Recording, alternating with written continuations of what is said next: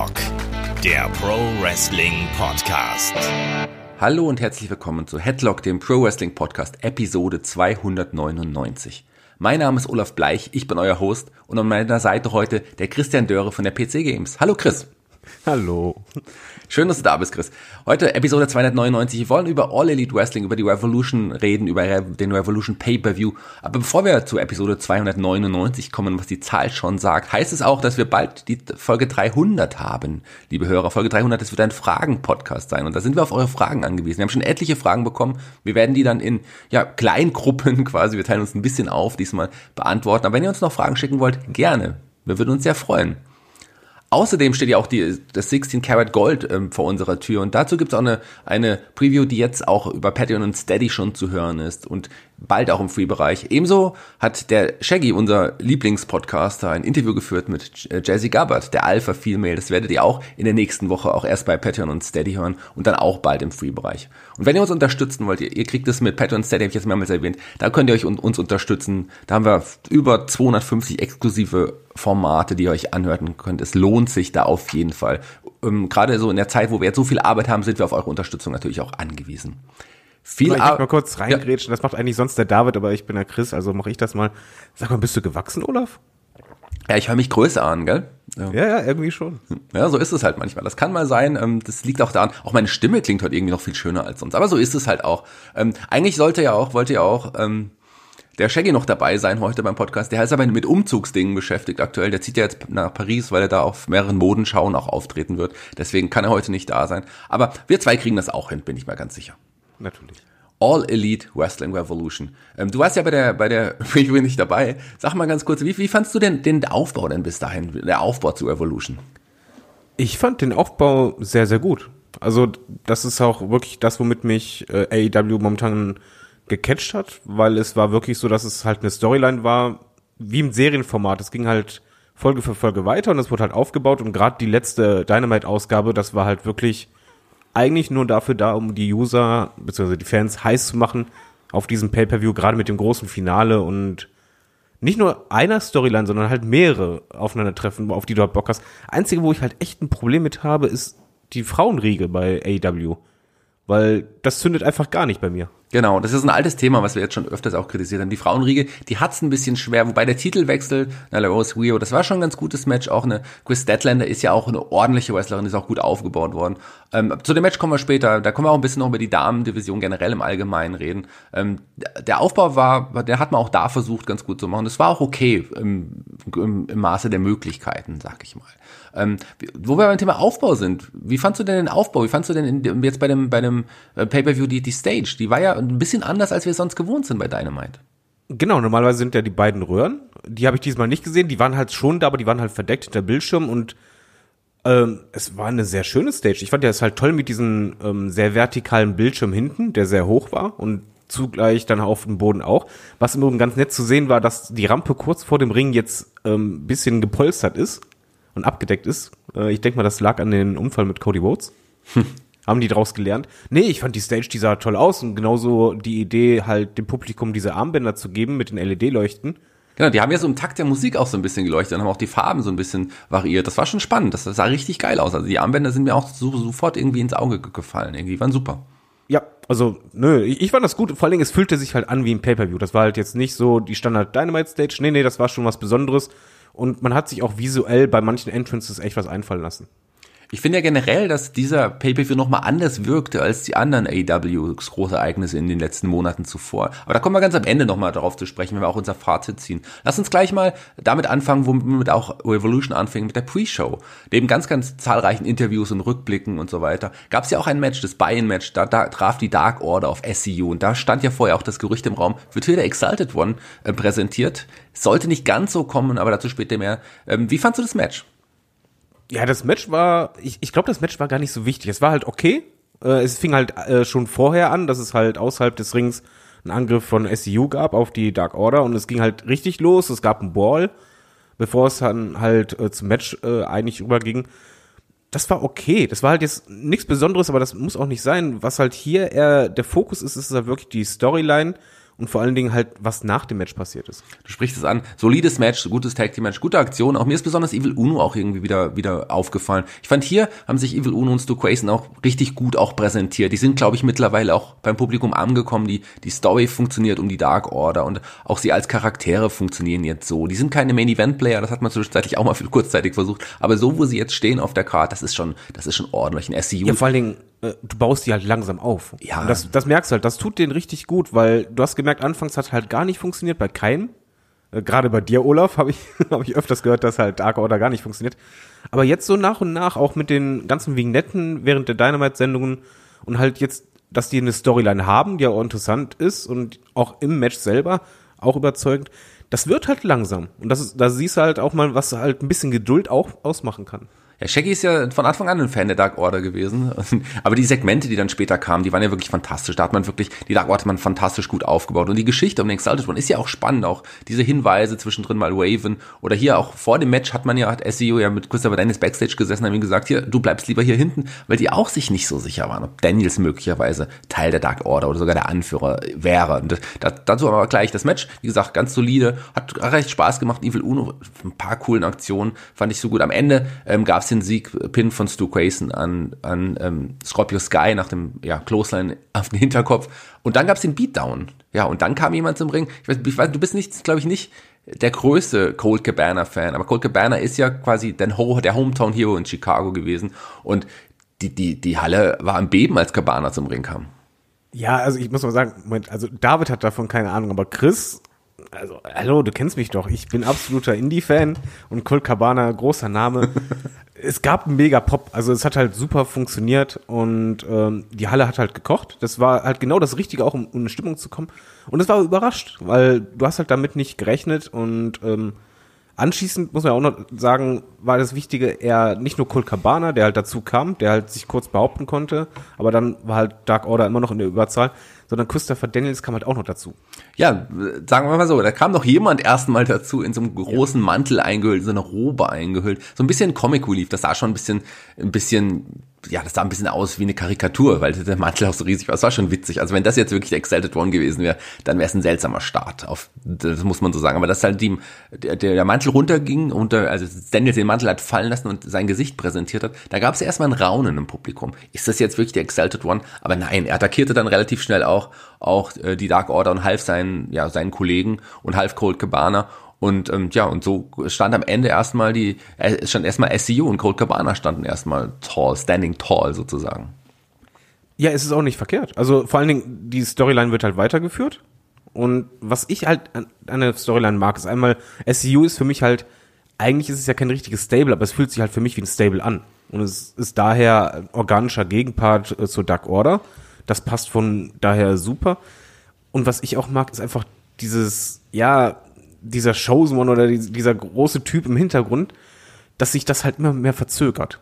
Und dadurch entsteht bei mir eigentlich ein größeres Interesse, was passiert da jetzt genau, wer ist es, äh, wie kommt die Enthüllung und ich glaube halt, dass diese Fehde noch nicht vorbei ist.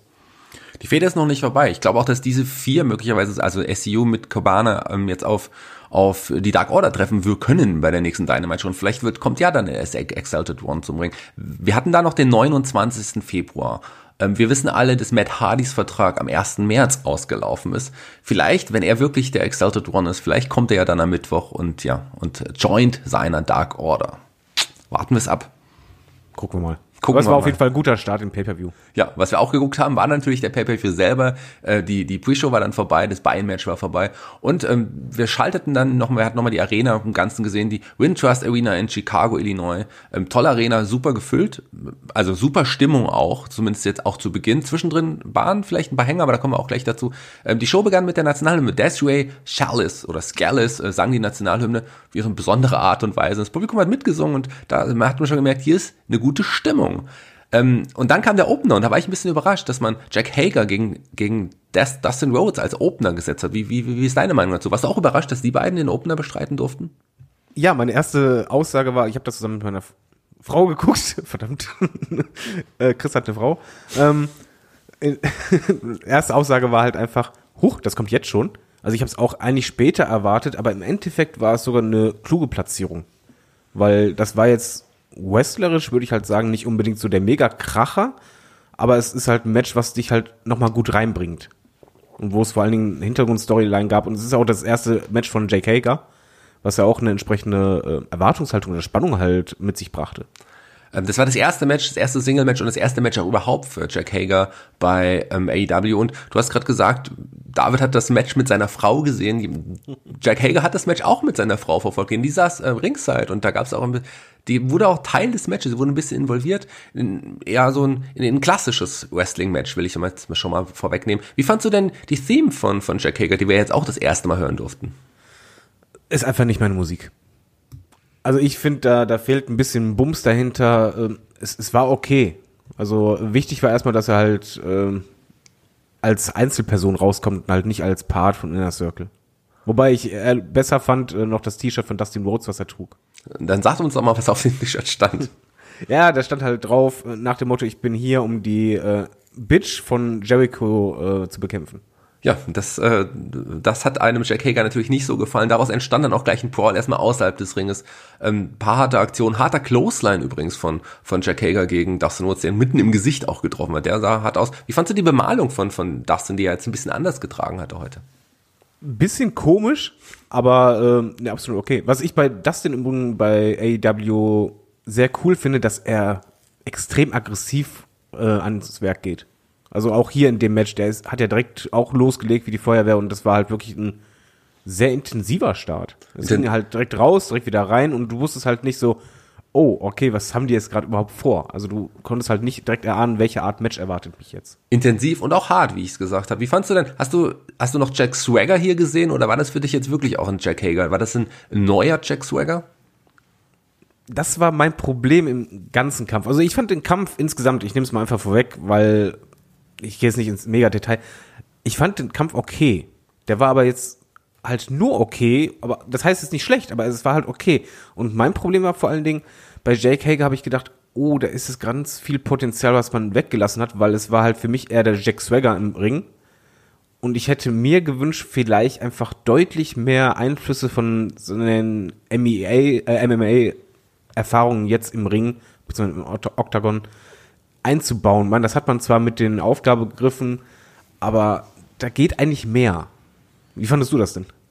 Ja, ich habe hier tatsächlich Jack Swagger nicht gesehen. Also ein JR hat ja in der, in der Pre-Show sogar nochmal Jack Swagger gesagt, leider. Aber gut, er hat man dann später wieder verbessert. Jack Hager oder Hager, der Schreckliche, wie ich ihn jetzt nennen will. Ähm, der ich fand schon, dass er da, dass er sich anders präsentiert hat. Das Outfit war auch cool, das hat mir irgendwie ganz, ganz gefallen. Ähm, kannst du auch nochmal gleich deine Meinung zum Outfit sagen. Und auch so, gleich hat die Vader Bomb äh, wieder gezeigt, die hat er auch als Swagger gezeigt. Er hat halt auch seine Standard-Moves, die, äh, die er so zeigt. Aber er hat schon ein paar andere Sachen noch neu eingebaut, die man vorher von ihm nicht kannte. Allen voran natürlich der, der Sleeper Hold ganz am Ende, wie du gesagt hast. Das ist ein bekannter Move aus dem MMA auch. Ähm, vielleicht ein bisschen unbekannt beim Publikum, aber trotzdem eine, eine gute Aktion, fand ich. Aber auch ein Dustin, der hat sich auch weiterentwickelt. Der ist ja, das haben wir jetzt schon mehrfach gesagt, in der Form seines Lebens und hat ja etliche neue Moves in seinem Repertoire. Also den Canadian, Canadian Destroyer. Destroyer unter anderem. Aber hier haben wir einen Code Red gesehen. Das ist ja auch eine Art Canadian, also gut, Canadian Powerbomb Destroyer, quasi eine Art. Also den Code Red hat er jetzt hier auch mal gezeigt, der so ein bisschen schräg angesetzt war. Also schräg mit, nicht im Sinne von seltsam, sondern so halb irgendwie, weil er den anderen Arm nicht eingehakt hatte. Aber fand ich gerade auch irgendwie ganz gut. Ähm, die Vader-Bomb habe ich gerade angesprochen. Die erste von Jack Hager ging daneben, die zweite hat gesessen.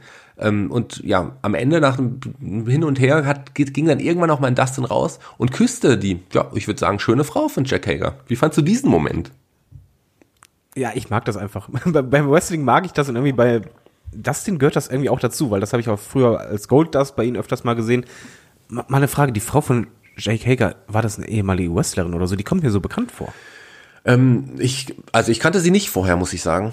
Also vom, vom Aussehen her, genau, auf jeden Fall, es hat halt gepasst. Vom Aussehen, halt sagen wir mal so, es gibt viele, es, Entschuldigung, ich unterbreche, aber es gibt viele Frauen, die so aussehen, die sah, die, die habt sich ja auch, sah bestimmt in, ähm, vor ihrer OP nicht ganz so aus wie jetzt an dem Augenblick. Aber das, das will ich ja jetzt nicht behaupten. Aber auf jeden Fall, glaube ich, äh, gibt es viele Frauen, die so aussehen. Ich fand sie hübsch und ich finde, die ist ein süßes Paar und aber dieses, äh, ja, dieses Geknutsche, das, das war ein bisschen viel für mich. Also jetzt nicht nur das sind, sondern auch später nochmal Jack Hager. Äh, aber gut, ich kann damit leben. Du schaust dir das gerne an. Ich brauche das nicht immer beim Wrestling. Nein, ich brauche das auch nicht immer, aber in dem Moment, weiß nicht, bei Dustin Rhodes stört es mich halt nicht. Das ist halt einfach diesen Golddust noch im Hinterkopf ein bisschen. Und äh, allein schon dadurch, dass sie halt dann seine Schminke im Gesicht hat, äh, ja, irgendwie passt dieses Shocking-mäßige zu ihm total. Deswegen Nö, das war mir nicht zu viel. Ich muss das jetzt nicht jedes Match haben, aber ich fand das auch gar nicht so verkehrt, dass man hier halt mal die Frau dazu gesehen hat und halt Jake Hager eben nicht nur als Bodyguard von Inner Circle, sondern wirklich eher als Einzelcharakter und da halt auch ein bisschen Persönliches dazu.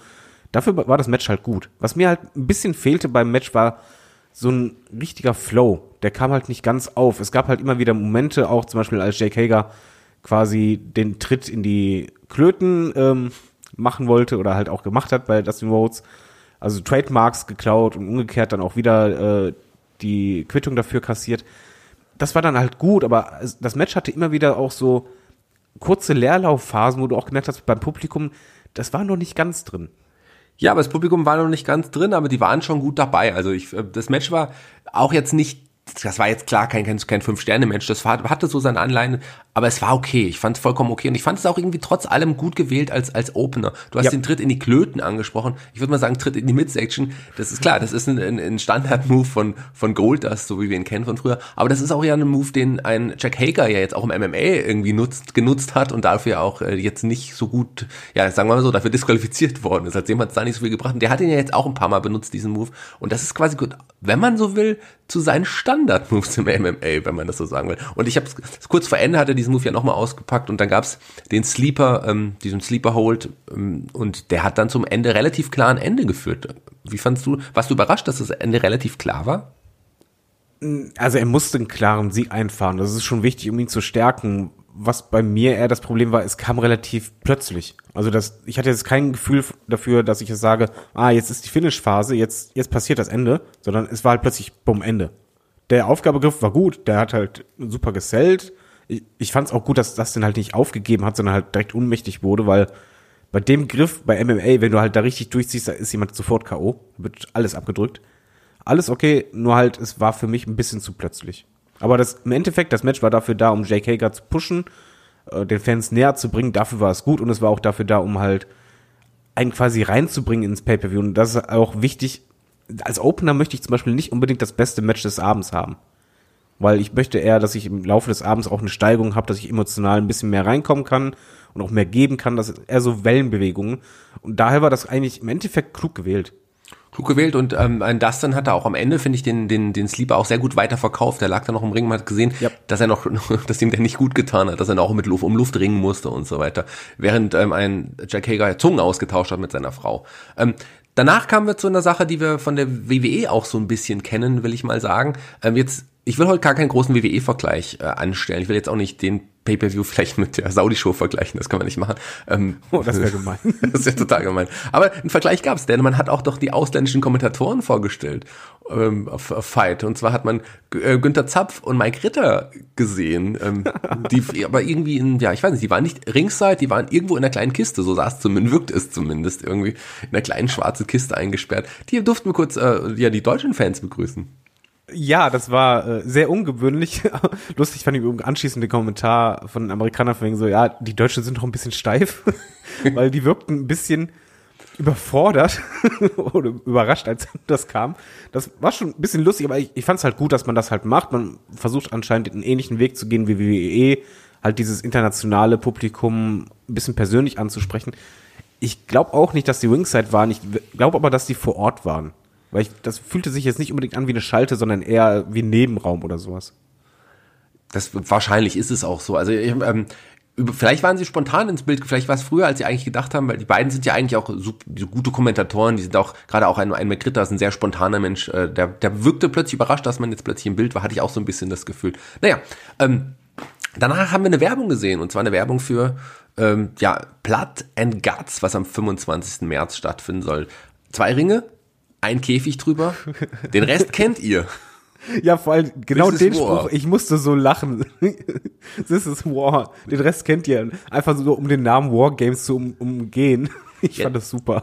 Der Name ist ja leider, der Name ist ja wirklich geschützt. Ähm, der, den, den können sie nicht nutzen. Aber äh, eigentlich, wenn man, wenn man ehrlich, also wenn, ich weiß nicht, ob du das weißt, die, die Wargames hat ja Dusty Rhodes erfunden, also Codys Vater, damals für Jim, für Jim Crockett Promotions.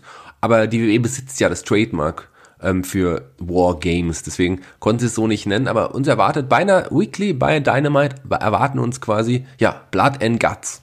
Wie, äh, wie, wie, wie findest du das? im Gegensatz zu Kai bin ich ein riesen Fan von Wargames-Matches. Also wenn die gut gebuckt sind, können die fantastisch sein. Und ich glaube, bei Dynamite, die sind halt eh ein bisschen dafür bekannt, gerade wenn halt Multiman-Matches sind oder Tag-Team-Matches, dass halt es da richtig abgeht. Ich freue mich da total drauf. Ähm, ich habe es ja gesagt, bei einer Dynamite-Show wird es stattfinden. Äh, ich, also wir kritisieren ja manchmal so ein bisschen die WWE, dass es halt Pay-Per-Views gibt wie Elimination Chamber und das ist dann halt da und dann findet das Match statt. Findest du es gut, dass man hier schon das Match ankündigt, ohne jetzt dass es noch genau noch nicht in eine Story passt zu dem Zeitpunkt eigentlich. Also man wird da sicherlich schon wissen, wer da kämpfen wird. Aber ähm, das Match steht ja erstmal und dann werden Leute einfach eingesteckt. So wirkt es auch so ein bisschen so, wenn man es kritisieren will. Hm, stört mich jetzt nicht, weil es ist für mich einfach eine Werbung für wegen hier, das erwartet euch. Man muss ja generell sagen, bei AEW, die Dynamite-Folgen, die versuchen sich ja auch vieles einfallen zu lassen. Also sei es halt, äh, dass sie halt bei Halloween äh, sich da irgendwie verkleiden oder halt so äh, das Motto eher Videospiele ist oder dass die auf einem Schiff sind oder dass die halt eine 80er-Sendung machen. Ich finde das gut. Also als Zuschauer habe ich halt daran Spaß, weil das ist für mich eine Abwechslung. Und jetzt zum Beispiel auch, ich habe da kein Problem damit, wenn was angekündigt wird, weil ich das Gefühl habe, bei Dynamite, ich gucke halt eine Serie. Und also wenn man da halt sagt, ey, da kommt es zum großen Aufeinandertreffen, wie es dazu kommen wird, da vertraue ich jetzt einfach mal den Drehbuchautoren, Anführungszeichen dass die halt mir das dann erklären werden. Aber das ist einfach nur halt ein Vorwegnahme, ey, das Staffelfinale ist halt da, beispielsweise. Ja, da müssen wir uns, ich glaube, auch aktuell bei AEW keine Sorgen machen. Ich freue mich auf das Match. Ich kann mir vorstellen, dass da der Inner Circle drin stehen wird, aber warten wir es ab. Das ist ja noch ein bisschen, das ist ja auf jeden Fall noch ein bisschen hin. Was nicht mehr hin war, aber jemand, der lange darauf gewartet hatte, endlich seinen Gegner in, in, die Finger zu bekommen. Das nächste Match stand an. Ähm, Sammy Guevara ähm, gegen Darby Allen. Wie fandst du eigentlich da den Aufbau zu dem Match? Ich find's gut. Also vor allen Dingen, es passt halt für mich mal wieder das Wort organisch. Das ist momentan sehr oft der Fall bei AEW, weil das sind halt für mich so die beiden Jungspunde ein bisschen, die so viel Potenzial haben, aber noch ein bisschen brauchen. Und hier ist es einfach eine sehr persönliche Fehde, die eigentlich so nicht in Mega-Fokus war, aber halt immer präsent war. Es gab ja immer wieder Eingriffe, immer wieder halt ähm, als Teil von Inner Circle, dass halt äh, Darby Allen da halt unterstützt hat, gegen eingegriffen hat und Co der Aufbau fand ich gut. Und das Match war eigentlich, ehrlich gesagt, aber noch viel geiler, als ich gedacht habe. Das war jetzt nicht so lang, aber es gab ja noch ein Pre-Match quasi vor dem eigentlichen Match. Darby Allen kam zum Ring, hat nicht lange, hat nicht lange gewartet, unter großem Jubel übrigens. Unglaublich, der Pop, als er, als er zum Ring kam, das ist schon Wahnsinn. Äh, kann ich dich mal kurz was fragen? Gerne. Ich bin ja ein riesen Darby Allen-Fan. Ich kannte ihn vorher nicht, äh, so wie halt die meisten Wrestler bei AEW. Ich finde, der Typ bringt so unfassbar viel mit und irgendwie, ich weiß nicht, was es an ihm ist, aber ich finde den fantastisch. Und dieses, ich weiß nicht, was, was es ist, äh, habe ich ganz selten bei Wrestlern und das ist eigentlich was sehr Positives. Wie geht's dir bei ihm? Ich kenne ihn ja schon ein bisschen länger. Ich ähm, habe ihn das erst sogar vor einem knappen Jahr mal live gesehen, damals gegen Avalanche ähm, bei einer WXW-Show in ähm, damals in New York. Also äh, da sind die gegeneinander angetreten. Äh, da habe ich ihn das erste Mal live. Haben vorher nur von ihm so ein bisschen gelesen. So richtig hatte er mich nicht überzeugt und dann auch so die Anfangszeit bei EW fand ich okay, da lief da halt unter ferner liefen in dieser Geschichten mit Joey Janella, Jimmy Havoc, so eher diese, in dieser Matchrichtung war er dann, bis ähm, AEW angefangen hat, ihn aufzubauen. Die haben das relativ schnell, in dieser Matchserie gegen Cody und, und in dieser Geschichte mit Cody am Anfang, die haben ihn so gut aufgebaut, dass er beim Publikum sofort connected ist. Da hat man auch gesehen, hey, der Typ hat Charisma, das ist ein, das ist ein cooler Typ im Ring, der hat einen, der hat einen eigenen Charakter, den man so auch noch nie gesehen hat. Seine Skateboard-Karriere, seine äh, düstere Seite irgendwie so, das alles wird irgendwie eingebaut. Sein seltsames Outfit fand ich am Anfang auch irgendwie komisch, aber so, man hat sich ihm so schnell an ihn gewöhnt und man liebt ihn irgendwie einfach. Das ist ein, jemand, den, wo es AEW wirklich geschafft hat, ihn richtig, richtig gut aufzubauen. Der wirkt wie ein guter Star. Der, der, der könnte in ein paar Jahren einfach auch eine Liga tragen, obwohl er jetzt nicht der größte ist körperlich, aber der hat einen, coolen Stil. Ich war auch kein Fan des Coffin Drops, haben wir am Anfang auch schon mal lange hier bei, bei Headlock drüber geredet. Aber mittlerweile, der hat die Entwicklung, die er genommen hat und auch wie er beim Publikum einfach connected, ist unglaublich. Also ich finde ihn super. Ja, so geht's mir halt genauso. Im Übrigen auch bei äh, Sammy genau dasselbe. Das ist halt jemand, hat auch nicht super direkt bei mir funktioniert, aber wo ich halt das Gefühl habe, ey, in dem steckt noch viel, viel mehr. Wart's mal ab, in ein paar Jahren könnten die beiden halt richtig groß werden und dieses Match hat das eigentlich noch potenzierter für mich dargestellt, weil die beiden haben halt direkt vor dem Match, bevor es überhaupt losging, halt ein Feuerwerk abgeliefert, sondergleichen. Es war auch ein ganz anderes Match als das davor, sondern es war sehr schnell, sehr athletisch. Ja, halt wirklich diese Jungspunde und die auch extrem akrobatisch sind. Und es ging ja halt draußen im Ring los und dann halt ein 600, nee, 630 Cent Bomb raus äh, durch, den, durch Tisch. den Tisch. Durch Mein den Gott, Tisch. Das, ja, das, das sah halt fantastisch aus und auch wie das Match halt losging. äh, Darby Allen kommt in den Ring und springt durch den Ring durch, durch die Seile, direkt raus auf Sammy.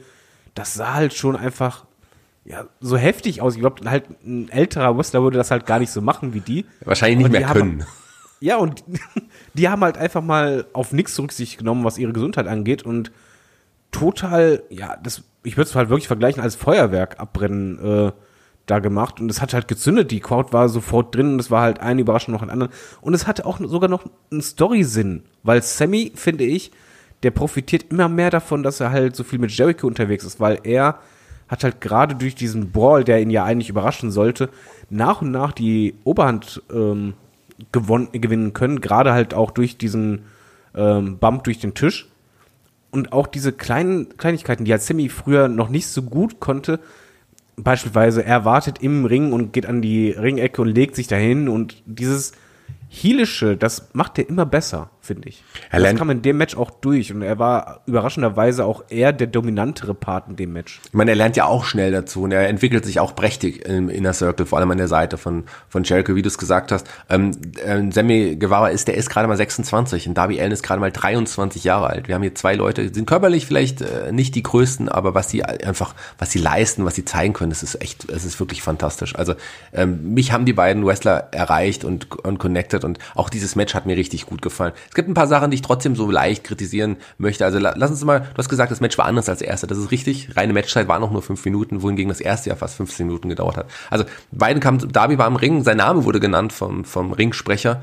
Ähm, und dann ist sofort nach draußen gesprungen, auch ein krasser Sprung war das, nachdem sein Name genannt wurde. Das fand ich irgendwie auch bemerkenswert, das hat er ganz gut gemacht. Und dann dieser Brawl draußen, auch mit dem Skateboard unter anderem. Und dann hast du diesen Sentensplash angesprochen, den 630 Grad Sentensplash durch den Tisch. Da fand ich irgendwie ganz witzig, dass Sammy den Tisch unterm Ring hervorgeholt hat, wo- wohingegen aber ein anderer Tisch da ja noch stand, falls du das, falls du dich erinnerst, stand Ja, ja. direkt daneben. Ähm, bisschen unlogisch, wenn man so will, aber klar, dieser Tisch wurde später ja noch benutzt, deswegen konnte er den jetzt nicht benutzen, aber ähm, eigentlich unlogisch in dem Fall. Und meine Frage noch, warum nut- zeigt er denn ein 630 ähm, zu dem Zeitpunkt? Also ich meine, klar, für die Aktion irgendwie so, aber dem Match selber als Story hat es jetzt nicht so richtig viel gegeben. Aber so ist er halt, dieser Sammy. Das ist halt ein Jungspund, der einfach drauf loslegt und dann von daher, so kann ich es mir dann wieder erklären.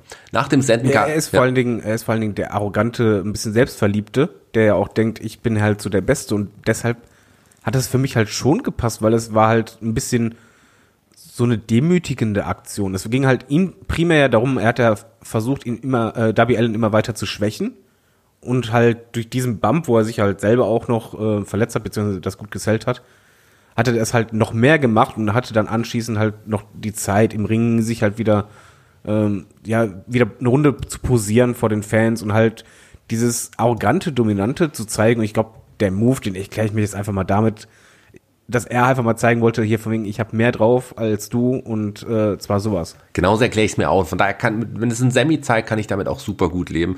Ähm, das war schon, das war schon super. Die Ringglocke ertönte, das Match ging eigentlich jetzt erst offiziell los. Es gab das Running Knee, ähm, da kam man Darby Allen noch raus und dann gab es akt coole Aktionen irgendwie. Ich fand den Fujiwara Armbar von Darby Allen, den fand ich super angesetzt. Der hat Spaß. Und das Publikum, ich stand echt hinter ihm. Äh, Double Footstorm auf den Apron, auch, auch auf die härteste Stelle des Ringes lieber. Äh, Kai, David, Chris. ähm, und und äh, aber auch eine Aktion, die ich ja, ich meine, wir mögen sie nicht, aber die Spanish Fly vom Spanish God, da passt es. Ich finde, der kann das auch irgendwie zeigen. Die Aktion gab es ja auch. Ja, und am Ende, da gab es dann tatsächlich den Coffin Drop zum Sieg nach knapp fünf Minuten für Darby Allen. Relativ klarer Sieg mit dem Coffin Drop und damit auch wohl erstmal zumindest die große Fehde erstmal auch der beiden beendet. Ja, ich denke mal, dass es beendet war, aber bei dem Match haben eigentlich beide profitiert. Weil äh, Darby Allen sah halt gut aus, er hat halt den Sieg einfahren können, aber ich finde, Sammy hat sich halt auch durch das Match deutlich profilieren können, weil er konnte halt mal mehr zeigen, als er es meistens konnte. Gerade halt, weil er jetzt einen Gegenpart hatte, der auch so extrem athletisch ist und akrobatisch auch. Ähm, der Coffin Drop am Ende, der, der sah auch, der war okay, also war cool, aber dann sollte, Du magst ihn nicht, ne? Ja, ich mag den schon mittlerweile. Ähm, ich mochte ihn am Anfang überhaupt nicht, als ich das erste, ich das erste Mal gesehen habe, wo er dann einfach auf dem Apron gelandet ist. Das fand ich irgendwie nicht so gut.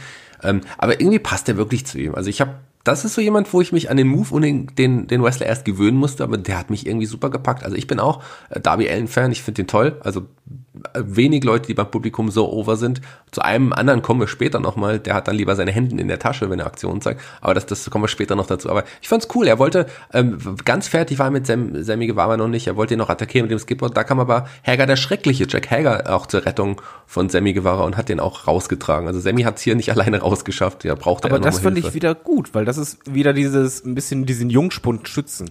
Ja. Das, also ich finde ja eh, Sammy ist so ein bisschen bei Inner Circle derjenige, der am meisten geschützt wird. Und wo am, äh, am meisten aufgepasst wird auf ihn. Er wird oft rausgezogen und äh, oft nochmal ja aus brenzlichen Situationen befreit und das passt für mich irgendwie. Das ist halt dieses Mentorenverhalten ein bisschen. Finde ich auch vollkommen okay, obwohl er auf Matches verliert irgendwie, steht er trotzdem irgendwie so, der, nimmt man ihm den Charakter gerade deswegen auch so ab. Ich finde, er ist ja der, der meist die meisten Pins im Inner Circle irgendwie frisst und das finde ich aber vollkommen okay. Er ist der Junge, ähm, der macht sich noch und am Ende stellt er sich hinter die Großen und, und, und rettet sich dann dadurch. Hier hat er es genauso gemacht. Ähm, ja, große hatten wir im nächsten Match und, und auch ein großes Match, würde ich sagen. Wir kamen zum äh, AEW World Tag Team Championship Match und ich würde sagen, das war kein schlechtes Match, oder? Das kann man mal machen, finde ich. So, erstmal, Ja. erstmal vor, vorwegzunehmen. Das, das war schon okay. Nee, jetzt mal ganz ehrlich, also jetzt, ich nehme mal alles vorweg, äh, bevor wir ins Detail gehen. Egal ob äh, Storyline, ähm, vorher als auch im, im Match. Im Match gab es so viel Storyline-Sachen. Fantastisch. So akrobatisch, athletisch, fantastisch. Und Spannung, fantastisch. Ich habe bei diesem Match irgendwann gedacht, und das ist auch kein Witz, das habe ich echt selten beim Match, habe nur gedacht, das kannst du nicht besser bucken. Ich fand das so fantastisch. Ich habe eigentlich, irgendwann kam ja auch die Chance wegen ja Fight Forever. Und ich habe auch gedacht, ey, ich achte jetzt nicht mehr auf die Zeit, macht einfach so lange, wie ihr wollt. Das ist, ihr habt mich. Also ich war einfach nur noch drin. Ich habe sehr, sehr lange nicht mehr so ein geiles Match gesehen. Du hast gesagt, es war fantastisch gebuckt, auch der Weg dahin. Ich glaube, es ist ein bisschen, ein kleines bisschen aus der Not geboren, weil ich glaube, man wollte Hangman eigentlich so, so hier möglicherweise Heel-Turn, hat seinen Charakter in eine andere Richtung gesetzt, aber das Publikum hat den von Anfang an dann plötzlich, der ja vorher farblos war. Ich glaube, du hast Hangman Page auch früher ein bisschen kritisiert, warum setzt man ihn Ja, so gut ja. ein? Der, der, der strahlt für mich nichts aus. Und plötzlich, als man einem Gimmick so ein bisschen gefeilt hat, so ein, so ein cooler Hangman, den einfach jeder liebt. Also einer der äh, beliebtesten Wrestler aktuell im AEW-Roster. Allein nur durch so eine kleine bisschen Veränderung am Gimmick. Und das ist fantastisch, wie man das da gemacht hat. Und hier ging, Aber, Entschuldigung, ich rede mal ins Wort. Siehe Darby Allen. Das ist halt momentan etwas, was ich als Stärke bei AW sehe, dass die halt ja nicht aus den Fehlern unbedingt gelernt haben, sondern halt wirklich ein bisschen das Feedback gemerkt haben.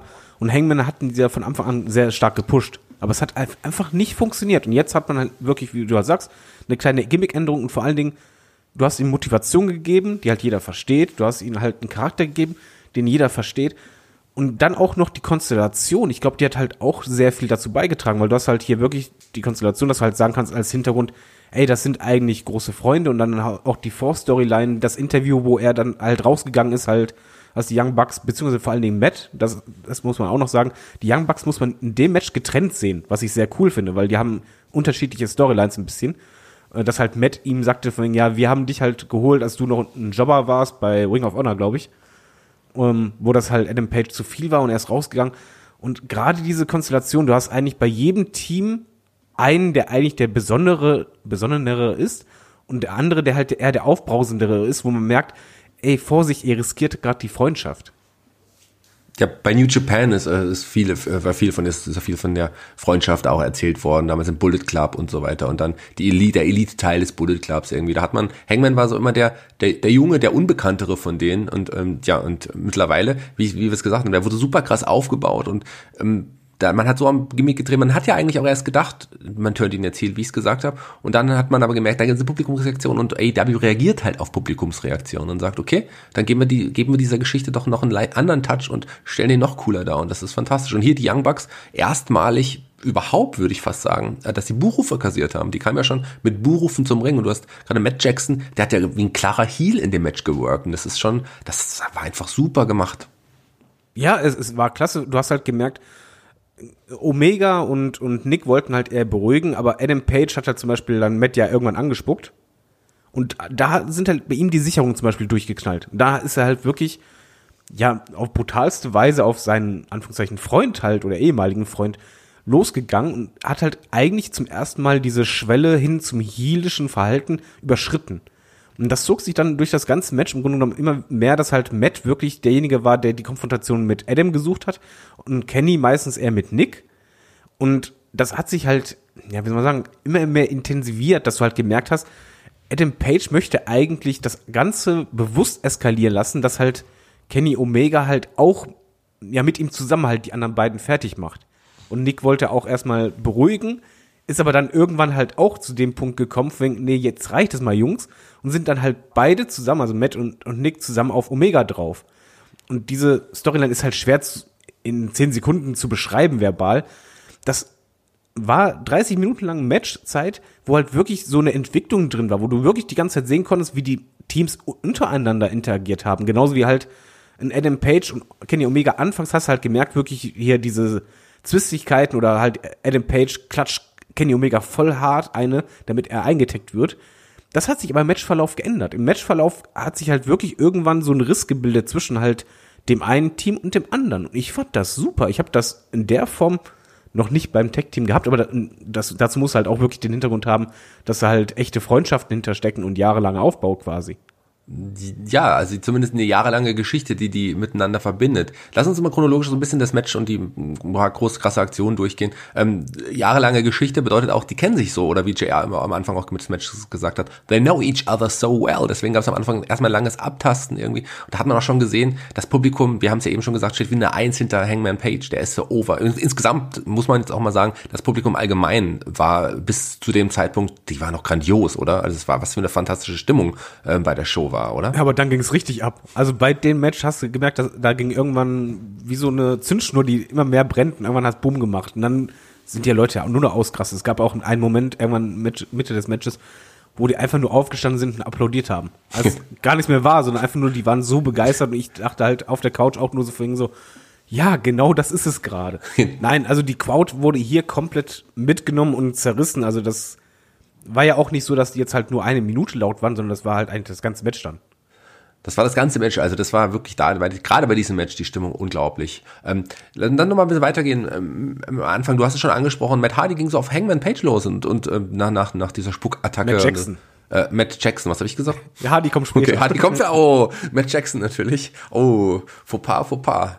Ähm, äh, Matt Jackson natürlich. Und ähm, das hatten Omega und auch, aber auch Nick Jackson, die haben das versucht, die fanden das ein bisschen zu hart, wie Matt auf, auf, auf den Hangman losgegangen. Das fand ich auch ganz spannend. Und ähm, es gab dann zwischenzeitlich auch diese Wechselunstimmigkeiten. Und auch ein, ein Omega war nicht einverstanden, wie Hangman ähm, teilweise gekämpft hat. Und und, ja, und, zum Beispiel, als er das ja. draußen ging. Ja, diese also, Aktion äh, draußen, der, der sollte ja diesen, die Powerbomb durch, den, durch den Tisch kommen. Ähm, da hat, hat Omega auch gesagt und, und das verhindert. Nee, mach, mach, mach das jetzt nicht und so weiter. Genau, der hat dann Jackson genommen, hat ihn dann in den Ring ge äh, gerollt, hat er gesagt, nee, nee, wir kämpfen im Ring, wir machen sowas gar nicht erst. Genau. Und das fand ich toll, weil das hat super gepasst, genau zu dieser Storyline. Und bei Adam Page hast du auch gemerkt, ich glaube, deswegen ging es sogar mir so, dass ich halt irgendwann auch sympathisiert habe, dass er halt eigentlich gar kein Heel richtig ist für mich, sondern eigentlich nur so ein, ja, ein bisschen verletztes Ego hat und halt sich auch beweisen möchte. Und er hat ja auch dann nicht irgendwie äh, Kenny blöd angemacht, sondern halt einfach wegen so, dieses Durchatmen kurz. Und dann fing, oh, na schön, okay, machen wir deinen Weg. Das fand ich cool. Das war geil. Und, und äh, Matt Jackson hat dann aber auch ähm, vor Laufe des Matches einen Kenny Omega, der aus dem Ring springen wollte, ähm, ja gedrehten, sodass der nicht rausspringen konnte. Das war auch eine, eigentlich eine unfaire Aktion gegen seinen eigentlichen Freund. Also der Matt hat, war einfach so stark motiviert, dass ihm das jetzt auch egal war. Das hat man irgendwie so ein bisschen gemerkt. Ähm, wir haben noch einen Sharpshooter im Ring gesehen. Da kann ich jetzt nochmal darauf hinweisen, dass ich mit dem Markus Holz auch dieses 2x5 aktuell, ähm, äh, könnt ihr euch aktuell anhören bei Headlock auf äh, Patreon und Steady. Da reden wir über die Liebling, unsere Lieblingsmoves. Da reden wir unter, über anderem, unter anderem, oh mein Gott, über den Sharpshooter, Schrägstrich, ähm, Scorpion Deathlock. Äh, und ich finde den, den, wie Nick Jackson hier angesetzt hat, das ist eher so etwas, wie es Markus Holzer nicht so gefällt, sagen wir. Der hat nicht richtig durchgezogen, aber okay, ich bin da nicht ganz so, nicht ganz so ähm, kritisch. Ähm, dann gab es den Schlagabtausch, diese, dieser Slugfest so ein bisschen und da war es auch ganz deutlich, wenn, wenn Hangman zugeschlagen hatte, gab es äh, Bu, Bu, Riesenjubel und bei Matt Jackson gab es die Buhrufe. Also da war es nochmal ganz klar, wo, hinter, welche, hinter wem das Publikum irgendwie steht. Ähm, ja, es war auch äh, wrestlerisch klar zu sehen, wie welches Team agiert. Also die Young Bucks waren halt wirklich das komplett eingeschworene und eingespielte Tag-Team. Die haben halt super krasse äh, Tech-Moves ge gezeigt, um halt eben auch nach und nach immer mehr dieses äh, Splitten äh, hinzukriegen, dass halt wirklich einer isoliert ist oder halt eben nicht, äh, zum Beispiel Kenny Omega äh, eintecken kann. Und während die anderen beiden, Kenny als auch äh, Hangman, die haben eher die harten Moves gezeigt. Also es war halt eher mit deutlich mehr Wucht, wobei Kenny Omega sich auch dabei noch relativ zurückgehalten hat an Anfang des Matches und erst gegen Ende dann halt die richtig harten Sachen gezeigt hat. Ja, wir hatten zum Beispiel einen Suplex, bei dem Matt auf den Hinterkopf gelandet ist bei einer Tag Team Aktion. Das sah schon richtig hart aus. Es gab einen Canadian Destroyer, es gab natürlich die ähm, obligatorischen Superkicks. Ähm, was ich ganz interessant fand, war ein, als ein, ein Hangman Page plötzlich den Chicken Wing angesetzt hat. Das ist ja eine Anlehnung, ähm, du bist ja nicht ganz so in, in, in dieser Bullet Club Geschichte und in der Geschichte von den, das ist eine Anlehnung an Marty Skrull, an den Villain Marty Skrull. Das ist ja sein Finisher gewesen und der ist ja auch eigentlich Teil der Elite, des Elite Bullet Clubs irgendwie gewesen. Das war ein Hommage an Marty's Girl, die mir sehr gefallen hat. Ähm, da haben sie sich auch rausbefreit mit 450 und da gab es oh, This is Awesome Chance. Ähm, es gab dann auch den V-Trigger, die du erwähnt hast, da ging, da ging dann Kenny Omega richtig ab, den Tiger Driver 98, Fight Forever Chance, ähm, es gab eine Reverse Head Scissors, es gab ähm, den Northern Light Suplex auf der Rampe draußen, dreimal gegen, gegen, äh, gegen Adam, äh, nee, gegen Adam Page und Zweimal auf den Polster ja. und dann beim dritten Mal dann ungeschützt Hat's war. Bang gemacht, ja, ja. Und es gab den, den Melzer Driver auf der Rampe. Also das war schon hart. Und dann die Superkick Party gegen Omega. Und dann gab es eine Aktion, wo ich aufgestanden bin, wo ich dachte, boah, was geht denn jetzt ab? Und zwar gab es den Golden Trigger von, das ist eine Tag Team Aktion, die die Young Bucks gezeigt haben. Das ist nämlich eigentlich eine Tag Team Aktion, die Kota Ibushi zusammen mit Kenny Omega gemacht hat. Und was passiert vor und bei eins, bei eins, da steht Kenny Omega auf. Was für ein Moment. Ich fand, das war ein fantastischer Moment. Ja, das war halt, ja, wie gesagt, Booking halt einfach, weil das war komplett überraschend. Du hast halt jeder gedacht, ja, Nier voll, alles klar, und dann kriegt der eiskalt wirklich bei eins aus wie ein Ultimate Warrior zu seinen besten Zeiten. Und holla die Waldfee, also da ist halt die Crowd explodiert, aber ich bin auch aufgestanden, gebe ich zu. Ich habe einfach nur gesagt, ach du Scheiß, was war das? Hat er nicht wirklich gemacht? Doch, hat er gemacht. Und das war super, wobei ich dann wiederum gut fand, dass er halt nicht dann so ein Hulk abgemacht hat, sondern halt eigentlich dann noch mehr kassiert hat und dann auch mal kurz liegen blieb. Ja, das war Wahnsinn. Die Schlussphase, wir sind jetzt schon mitten in der Schlussphase. Ähm, dann gab es jetzt endlich dann doch die Powerbomb durch den Tisch, der noch draußen stand, von Hangman Page gegen, gegen, ähm, gegen Nick Jackson, glaube ich, war es. Ähm, die Buckshot V-Trigger-Kombi, aber da gab auch nur two, ähm, Near Fall. Ähm, dann sollte der One-Winged Angel, One, One Angel angesetzt werden von Kenny Omega. Ähm, der hat nicht ganz gesessen, aber dann gab es tatsächlich die Aktion, den Finisher von Kenny Omega von Adam Page, den angesetzt hat, war die Aktion auch da nur den Nearfall. Ähm, ähm, Kenny, ähm, Hangman Page mit dem Lariat nach draußen, Buckshot Lariat nach draußen und rein, Buckshot ähm, Lariat rein, trifft, ich glaube Matt Jackson war es. Ähm, ja. Pin, Ende. Was für ein Tag Team Match, oder? Unglaublich. Ja, das ist äh, Bananenwertung, acht Bananen. Also ohne Wenn und Aber, da gibt's sogar eine goldene Banane von mir oben drauf mit einem Sahnehäubchen. Super. Also es wer Wrestling mag und das Match nicht liebt, dann stimmt da irgendwas nicht. Da, da, da passt was nicht zusammen. Das ist super gemacht und von der Geschichte absolut mitreißend und vor allen Dingen ja mit so Kleinigkeiten. Also einfach wirklich, es gab so viele Kleinigkeiten, die mir halt Storytelling gegeben haben und worauf ich dann halt auch geachtet habe, beziehungsweise ich als Zuschauer auch immer aufmerksamer wurde. Weil ich gemerkt habe, alles klar, es sind halt nicht nur die großen Spotfeste oder so, nee, nee, sondern es war wirklich eine Geschichte dahinter und ein Sinn und Zweck. Nach dem Match ging es ja auch noch eigentlich weiter, was ich halt noch spannender fand. Ja, da weil die, die, die Young Bucks diskutierten noch mit Ken Omega und auch mit, mit Adam Page. Adam Page ist schon mal rausgegangen und Kenny Omega hat am Anfang auch noch mal so ein bisschen gezögert und hat dann ja doch aber die, ähm, ja, die Freundschaft zu den Jacksons wieder gezeigt. Das ist okay, hat sie verstanden, dass sie jetzt ein bisschen hartnäckiger waren. Ähm, die Jacksons haben dann den Ring verlassen, aber in Adam Page, der stand dann so noch da und man hat gedacht, hm, will er jetzt auch die Buckshot Lariat zeigen? Das war ja so ein kurzer Moment, wo sie angeteased wurde. Moment, der, der Moment, der war der Hammer. Also vor allen Dingen, ich habe es anfangs gar nicht richtig realisiert. Ich musste wirklich kurz zurückspulen, so, oh mein Gott, wie gut war das? Weil er hat dann die Titel fallen lassen er hat dann das Seil anders gegriffen, nämlich genau so, wie er es halt für die Buckshot Lariat äh, muss. Aber dann, als äh, Kenny sich umgedreht hat, hat er direkt diesen Griff wieder gelöst und dann halt die, die Hände genauso gehalten, einfach nur gewunken, von wegen so, nee, ich wollte dir nur winken. Und ich mag diese Kleinigkeiten, so etwas angedeutet, was aber gar nicht so, ja, wie soll man sagen, voll in die Fresse ist. Ich sag's mal einfach Ruhrpott-mäßig, bin der Kai, äh, und Chris zusammen das, das war einfach super. Das war so eine Kleinigkeit, die mich halt jetzt einfach noch mehr antiest, von wegen, okay, es ist eben nicht so, wie ich jetzt denken würde, okay, jetzt sofort der, der Heel-Turn, nee, nee, wir lassen uns Zeit und wir teasern den an. Und vielleicht kommt der jetzt doch viel, viel später, als wir denken, oder vielleicht doch eher, oder vielleicht raufen die sich doch zusammen, weil, wie gesagt, für mich ist Adam Page auch kein richtiger Heel und das finde ich sehr interessant, weil ich sympathisiere für ihn, ich kann es sogar irgendwie verstehen und zeitgleich hoffe ich, dass da halt doch mehr wird. Und ich glaube, dass es gar nicht so verkehrt wäre, wenn die vier nochmal aufeinandertreffen würden. Das kann ich mir gut vorstellen, dass die Geschichte noch nicht ganz beendet ist. Freunde sind sie ja, ja, zumindest teilweise noch wohl laut Storyline. Warten wir es ab, wie es da weitergeht. Ich glaube auch nicht, dass es hier vorbei ist, aber ähm, das Ende, super, super Match, äh, auch was nach dem Match passiert, wie du es gesagt hast, also nur zu empfehlen. Schweren Standpunkt hatte dann natürlich jedes Match, was darauf folgen sollte. Und das ist dann, ich habe nur gehofft, hoffentlich wird es nicht das Frauenmatch, die haben sowieso schon schwer, aber nein, es wurde das Frauenmatch. Es ging um den Damen. Ich hab's gehofft. Ja, Ja, ich brauchte was zum Durchatmen, gebe ich offen und ehrlich zu. Ja, das, äh, das ist richtig. Ähm, aber das war natürlich, es hat den wirklich noch schwerer gemacht, als sie es ohnehin schon hatten. Ähm, da hat das Match wurde nochmal zusammengefasst. Eine Chris Deadlander auf, auf Platz eins der, des Rankings bei EW, die sollte natürlich das Native Beast Nyla Rose herausfordern.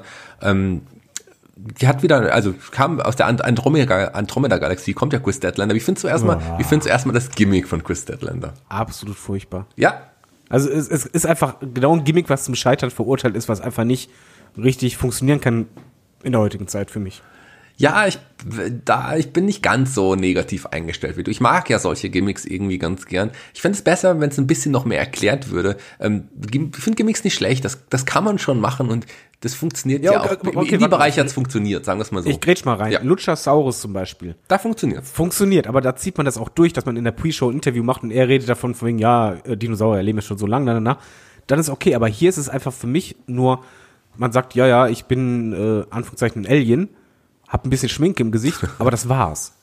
Also wenn man schon ein Gimmick macht, muss da halt einfach mehr dahinter stecken. Das meine ich ja. Man hat es nicht so richtig erklärt. Und das ist das, was es schwierig macht. Also es funktioniert, wenn nicht so eine große Story drumherum ist. In Indies hat es funktioniert. Ähm, hier tut man sich noch recht schwer. Chris Deadland ist eine gute Wrestlerin. Ich, ich finde die gut. Ähm, also gehört auf jeden Fall zu den besseren bei AEW, wenn man mal die Japaner außen vor lässt.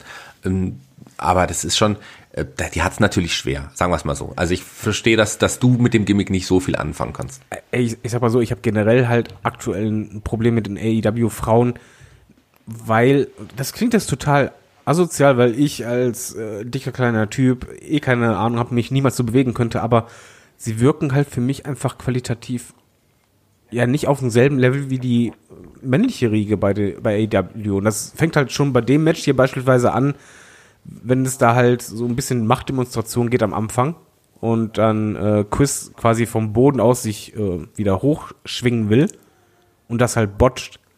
Und das sieht halt einfach, wenn man das alles zusammenrechnet, doof aus. Und es gab halt in dem Match auch wieder mehrere Moves, wo ich halt einfach dachte, hu, da war halt äh, bei, beim Kick zum Beispiel war einfach ein bisschen zu viel Abstand. Dadurch gab es halt einfach keinen, also beim Superkick gab es einfach keinen richtigen Treffer, sondern man musste noch den Fuß nachstrecken.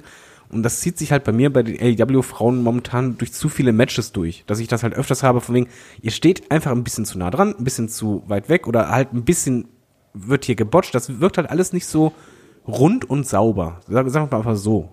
Das passt, glaube ich, ganz gut, weil das war bei dem Match hier auch so. Die beiden haben es in der zweiten Hälfte des Matches besser gemacht, aber irgendwie ist da, da, da fehlt mir einfach zu sehr Flow. Ja, wie gesagt, die hatten es auch irgendwie schwer. Nochmal kurz zur Damendivision. Ja, das ist halt, die AEW hat es halt schwer. Die, gut, die richtig guten Damen sind entweder in Japan fest oder, also gut, das ist ein bisschen übertrieben, die haben ja auch gar nicht keine schlechten Leute. Oder halt, WWE hat halt einfach fantastisch gescoutet, gescoutet in den letzten Jahren. Die haben einfach wirklich die Creme de la Creme der Damen auch unter Vertrag genommen, wenn die jetzt nicht gerade in Japan aktiv sind. Man hat, bei AEW hat man immerhin eine Hikaru Shida oder eine Rio, das sind ja schon gut, super Wrestlerinnen. Das kann man, kann man nicht sagen. Aber so eine Britt Baker, die gehört nicht zu den in Ring, sag ich jetzt aber mal, vom Charakter wieder ganz zu schweigen, im Ring nicht zu den Top 50 Damen in Amerika, zumindest noch nicht. Also ähm, die hat eine gute Ausstrahlung, aber da muss man noch einiges aufbauen. Da hat es AEW natürlich schwer, weil sie einfach äh, ja mit mit weiter unten anfangen müssen. Die müssen haben einfach Damen unter Vertrag, die noch nicht so weit sind wie viele andere jetzt bei der WWE. Und das ist halt das Problem. Aber ich glaube, man baut da was auf und da kann auf jeden Fall in den nächsten Jahren auch was Gutes draus werden. Ja, nee, auf jeden Fall, man kann die Zeit geben und man muss es ja auch. Es ist ja, wie gesagt, AEW steht auch am Anfang. die werden nach und nach justieren. Was halt der Riege ein bisschen fehlt, ist so, man versucht es hier mit Nyla Rose zu machen, ein Champion oder halt eine, eine Frau zu haben, die, an die man sich messen kann, an die man auch ein bisschen wachsen kann. Aber es fehlt halt wirklich diese eine Wrestlerin, die heraussticht. Also beispielsweise so eine Art Becky Lynch oder sonst was. Halt einfach eine, die wirklich komplett äh, connected und wo es halt Klick macht. Ich glaube, dann würden die anderen auch davon profitieren. Momentan ist es halt eher so, ja, so, so ein Wellending. Es ist so mal gut, mal so, aber es ist halt nichts, was einen richtig packt und das fehlt ein bisschen. Wobei die beiden wirklich im Matchverlauf, anfangs war es halt ein bisschen sloppy. Es ging da halt sehr viel um, ja, den anderen zu beeindrucken oder beziehungsweise die andere zu beeindrucken danach wurde es halt deutlich besser, intensiver. Es gab halt auch spektakuläre Moves. Äh, Nyla Rose hat vor allen Dingen ihre Kraft demonstriert und ähm, Chris ist halt großes Risiko eingegangen, halt durch diese beiden Dives nach draußen, durch die Ringseile. Das sah halt schon gut aus. Da wurde es auch schon deutlich besser. Aber irgendwas fehlte bei mir bei dem Match. Nicht nur, weil die Crowd halt sehr ruhig war, kein Wunder, äh, und die Dame es schwer hatten, sondern auch vom Matchablauf her. Das, irgendwas fehlte da einfach. Ja, ganz am Anfang war es ja auch noch so ein Abtasten und wie du es gesagt hast, die beiden wollten dem anderen erstmal zeigen, was sie können und den anderen vielleicht beeindrucken. Ähm, Shoulder Tackle, da gab es ja ein hartes Shoulder Tackle, das Chris Deadlander zu Boden gebracht hat und die wollten dann in, in, auf die Beine wieder hüpfen. Das hat nicht so ganz funktioniert. Ich glaube, das äh, äh vielleicht einfach war das Shoulder Tackle zu hart vorher. Es gab Flipping, Flipping with einen Moonsault, aber das Publikum war am Anfang relativ ruhig, was sicherlich daran lag, dass die beiden Damen das Publikum noch nicht hatten, aber wie ich es auch gesagt habe, es lag auf jeden Fall auch daran, dass das Publikum ein bisschen ausgelaugt war von dem Match zuvor. Äh, die Big Woman Attacken auf jeden Fall von Nyla Rose, die waren sehr dominant, aber dann die Suicide Dive, die du angesprochen hast. Und dann gab es eine Aktion, ähm, wo spätestens das Publikum wieder da war. Ähm, die eine bekannte Aktion von Nyla Rose, wo sie ihre Gegnerin übers oberste Seil legt und dann diesen Leg Drop vom obersten Seil zeigt. Und hier ist aus dieser Over the Top Rope ähm, hat ist dann Chris Detlin in, in den Handstand gegangen und das sah fantastisch aus. Das fand ich super. Ja, da ist sie quasi so ausgewichen und äh, ein paar Meter auf den Händen gegangen das war super. Das war auch wirklich, wie du halt sagst, die Phase, ab der ist halt ein bisschen, ja, was heißt ein bisschen, da hat es halt connected, da hast du halt gemerkt, die Crowd kommt wieder rein. Und da war auch bei beiden eher mehr Sicherheit zu spüren. Da gab es halt deutlich auch intensivere Moves und da hat auch Chris deutlich gezeigt, dass sie sehr athletisch ist. Das ist richtig. Am, am Ende, ganz am Ende, gab es die Versuch der, der Headsitter vom obersten Seil von Chris Deadlander an, äh, an dem Native Beast Nyla Rose. Die war zu stark, die hat sie nicht runterbekommen. Es gab die Powerbomb ähm, am Ende und ja, das der Sieg für ähm, Nyla Rose und damit blieb sie auch, ähm, wie wir alle erwartet haben, glaube ich auch, ähm, ja, Women's Champion von AEW. Ja, ist auch richtig so. Du brauchst halt einen starken Champion, der wird so aufgebaut. Mal gucken, er wer die nächste Fädengegnerin ist, weil ich glaube es nicht, dass es da, da jetzt noch irgendwie dolle Rematches geben wird. Ja, was, was glaubst du, wer, wer könnte denn, wer könnte jetzt kommen? Wer könnte folgen auf den, auf den Titel? Also Chris Deadlander ist jetzt vielleicht erstmal draußen, aber mh, hm, Hikaru Shida vielleicht, vielleicht doch eine Britt Baker? Ja, Britt Baker hat man ja versucht. Ich bin eher bei ersterem. Also das ist schon wahrscheinlicher, glaube ich, aber schwer zu sagen. Das ist e-, eben vielleicht auch mein Problem. Es gibt da jetzt keine Gegnerin, wo ich sage, das ist es wieder das Wort organisch. Das bietet sich einfach an. Das, das ist halt logisch. Wird man herausfinden. Also ich weiß es wirklich nicht. Ich kann da jetzt auch keinen Namen tippen. Eben, ist schwierig, schwierig zu sagen. Mir fällt da nämlich jetzt auch keiner ein, wer jetzt eben kommen konnte. Warten wir es ab, was kommt. Was als nächstes kam, war äh, ein kleiner Werbespot für den Podcast äh, von äh, AEW unter dem Titel Unrestricted. Den gibt's seit letzter Woche. Und da ist eine der beiden Sprecher der heimliche Star von AEW, sag ich jetzt mal, und zwar niemand geringeres als Aubrey Edwards, ist Sprecherin hier im, im Podcast zusammen mit Tony Schiavone. Hast du, hast du die schon mal in den Podcast reingehört? Äh, das nicht, aber ich finde sie super.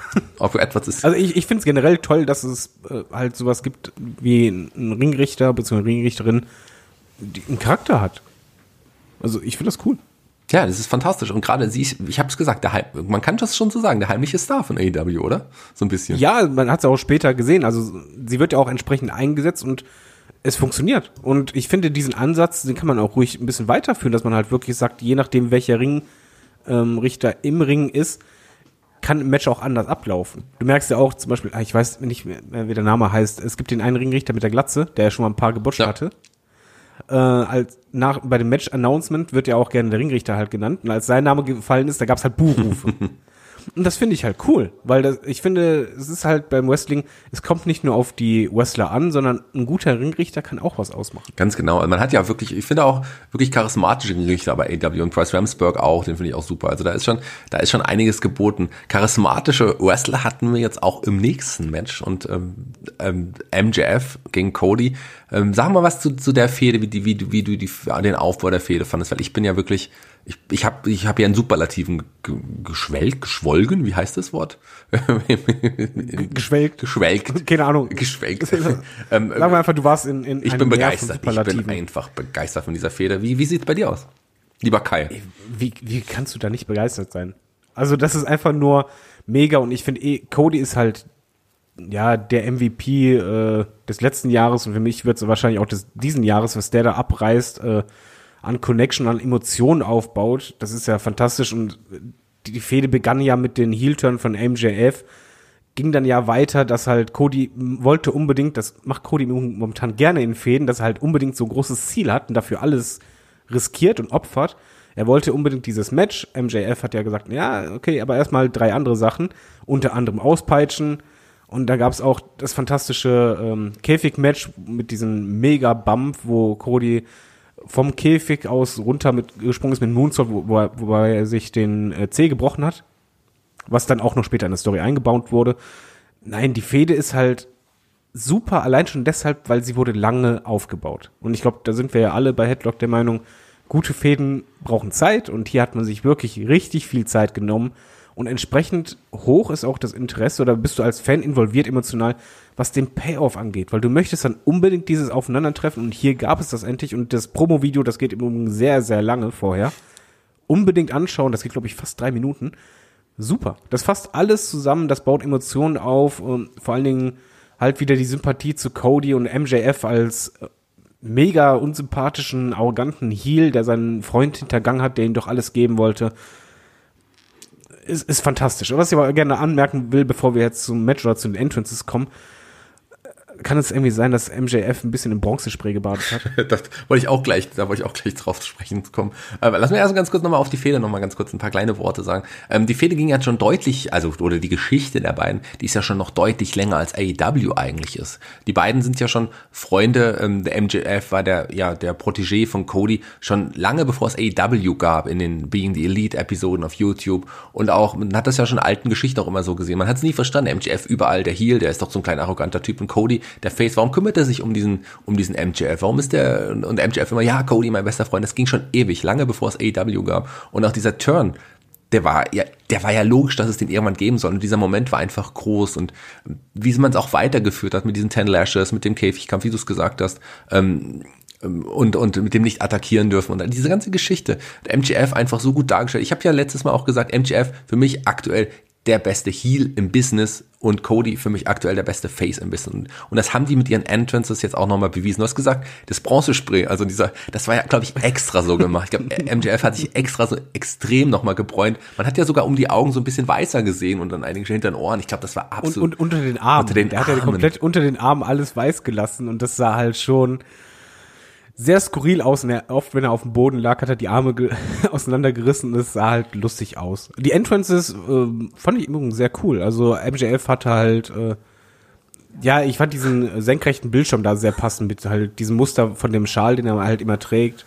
Er hat schon ein eigenes Outfit, kam Bodyguard raus passt. Und Cody hat halt äh, eine Liveband. Den Barbary-Schal. Aber ganz, bevor du zu Cody kommst, lass noch mal ganz kurz bei MJF bleiben. Der, der, das Outfit, der hatte einen neuen Mantel, der hatte ein komplett neues Outfit, dieses Gebräune. Als ich ihn so gesehen habe, so muss ein Heel aussehen. Der sah für mich einfach aus wie ein Star, wie ein richtiger, richtiger Star. Ich fand das Wahnsinn. Also das war MJF. Ja, er hat ja unglaublich. Er hat auch den Entrance zelebriert. Ja. Also mit dem stehen bleiben, den Ring langsam abziehen, übergeben, wobei am Ende war es ja doch kein richtiges Übergeben.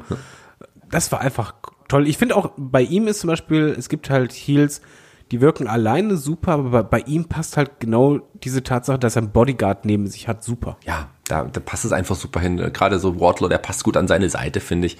Äh, der, der, der profitiert ja auch so ein bisschen davon. Und mh, hm, jetzt lass uns zu Codys Entrance kommen. Du hast gesagt, mit Liveband, Downstate hat sein, hat sein, sein äh, offiziellen Theme quasi performt auf der Bühne. Das war cool. Man hat ihn Backstage, also zum, zum Ring laufen sehen mit, mit Brandy und, und, und Arn Anderson, Brandy Rhodes und Arn Anderson. Aber dann spielt die Band und dann kam Cody nicht alleine, sondern mit der gesamten Nightmare Family. Unter anderem Dustin Rhodes war dabei, Stephen Amell war dabei. Stephen Amell, der, der Queen Arrow, ähm, den wir jetzt auch schon im Wrestling bis ein paar Mal gesehen haben, hat ihn begleitet. QT Marshall, wo wir wissen, der gehört ja auch dazu. Und das war schon, das war schon ein cooler Moment und ähm, das war schon Big Feeling, fand ich. Also ich fand das geil. Und auch diese, diese, ja, diese Hals-Throated Hals-Geste von Arne Anderson ganz am Ende nochmal in Richtung. Ja, das war auch super. ein cooler Moment. Das kennen wir ja von Arne Anderson. Das kennen wir auch von anderen Leuten, die mal bei den Forcemen waren. Aber bei Arne Anderson, von Arne Anderson kennen wir es auch. Und das war, das war ein geiler Moment. Dann sieht, Ja, es ist halt, vor, vor allen Dingen, war halt, erstmal ist eine legendäre Geste, auch hier dieses angemalte Tattoo am Hals von Cody. das war nicht angemalt übrigens. Da gepasst. müssen wir leider drüber reden. Ist ein echtes? Das ist leider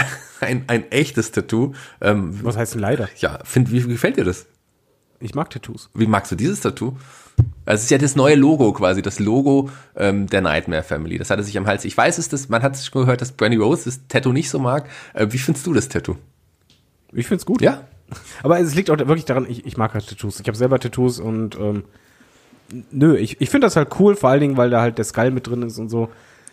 Das passt. Was ich übrigens bei dem Entrance äh, fast noch am allercoolsten fand, war irgendwann die Kameraperspektive von der Rampe aus von vorne und Cody Rhodes und seine ganzen Leute, aber er ging halt voran. Das hatte ein bisschen was so, ja, erinnerungsmäßig an Rocky 2, wo er dann halt die Treppe hochrennt und hinter ihm ist halt so quasi die ganze Armee die, von Leuten, die zu ihm halten. Ja, das war. Und ich finde, das passt halt zu Cody super, weil er ist halt wirklich dieser, ja, die ganze Company steht halt eigentlich hinter ihm. Das kommt später im Match übrigens noch mehr raus. Aber das fand ich sehr wichtig, Klar. weil das macht einfach diesen Charakter aus. Das, das war ein super Moment. Also das ganze Match, äh, wir lassen uns gleich mal chronologisch ein bisschen Match durchgehen. Ich will noch mal ganz kurz auf das Tattoo zu sprechen kommen. Also ich finde es eigentlich hässlich. Ich finde die Position nicht gut und es ist auch viel zu bunt. Das passt. Das, also ich vielleicht gewöhne ich mich noch dran. Bin gespannt. Du, aber wenn du wenn du das so magst, du lass es dir doch selber stechen an der gleichen Stelle. Warum nicht? Das könnte dir vielleicht auch stehen. Dann ähm, werden wir sehen, ob du Nee, auch Teil der Nightmare mein- Family werden. Nein, nein, mein, meine Tattoos sind alle so, dass ich theoretisch, wenn ich äh, ein Hemd anhätte oder ein Sakko, äh, man nichts sieht. Also hast du ein Arschgeweih. Ich, ich habe einen Arschgeweih, aber sowas, ich habe so einen riesen Hintern, da ist aber mehr als ein Geweih. Kommen wir zum Match. Cody wollte direkt quasi die Attacke ansetzen. Er hat jetzt lange warten müssen, MJF zu attackieren, wollte direkt auf ihn losgehen, aber der ist erstmal abgehauen. Genau, der ist erstmal raus, der ist dann, ähm, ja, typisches, ja, wie soll man sagen, eigentlich feiges Heel-Verhalten, aber bei ihm ist es halt eher dieses ähm, intelligente Heel-Verhalten, dass er halt Cody erstmal aus dem Weg gegangen ist, er ist auch in die Crowd dann rein. Und da mal eine Frage an dich, hast du schon mal erlebt, dass ein Heel so mit der Crowd umspringt? Also er hat halt einem Zuschauer die Kappe vom, äh, vom Kopf geschlagen, äh, einen anderen hatte Bier ins Gesicht gespritzt. Ich habe da nur gedacht, holy shit, das ist gerade so mit der coolste und dreisteste Heal, den ich ever gesehen habe. Und zweitens die, die Frage direkt hinterher bei mir im Kopf. Oh, ich hoffe, da rastet jetzt keiner aus. Ja, das kann gut passieren, wenn er da an den Falschen gerät. Also dem, dem Fan, den er die, die Kappe vom Hut, äh, vom Hut, vom Kopf gehauen hat, der hat ja erstmal danach nochmal gelacht, der hat sich, glaube ich, gefreut. Cool, äh, MJF, der attackiert mich. Und ähm, ich würde mich nicht freuen, wenn ich im Publikum bin und dann wird mich ein MJF mit, mit Bier äh, bespritzen. Ich Ah, glaube, ja, ja, ich, ich fände das halt super, weil wenn, wenn du halt wirklich Fan bist und so drin bist, gehört das für mich irgendwie, es gehört nicht dazu, aber es ist halt irgendwie, du bist dann ein Teil davon. Und für mich hat, haben diese paar Sekunden, die er draußen war, einfach noch mehr dieses heelische Gimmick so unterstrichen, von wegen, ich möchte dich hassen, aber ich habe Spaß dabei, dich zu hassen. gut, du, du würdest an deinem T-Shirt stehen. Ich müsste ja meinen Markenanzug in die Reinigung bringen. Das ist nochmal ein Unterschied. Und bedenke, dass ich kein Bier trinke eigentlich. Ja, dann ist noch besser. Da hast du endlich mal Kontakt zu Bier, dann trinkt es in die Haut ein, dann wirst du vielleicht auch mal normal. Das ist vielleicht auch ganz gut. Nein, aber, aber das war fantastisch und vor allen Dingen eine Kleinigkeit hat mir da super gefallen. Und zwar bei der Match-Ansetzung habe ich gedacht, ja, Arn Anderson, hm, okay, jeder hat halt jemanden dabei stehen, vielleicht gibt's da irgendwie einen Bump. Aber hier wurde das halt sehr sinnvoll eingebaut. Und zwar war Arn Anderson halt wirklich derjenige, der im Grunde ja die Mentorenrolle ein bisschen übernommen hat und halt Cody gesagt hat, nee, geh jetzt nicht zu ihm, das ist eine Falle.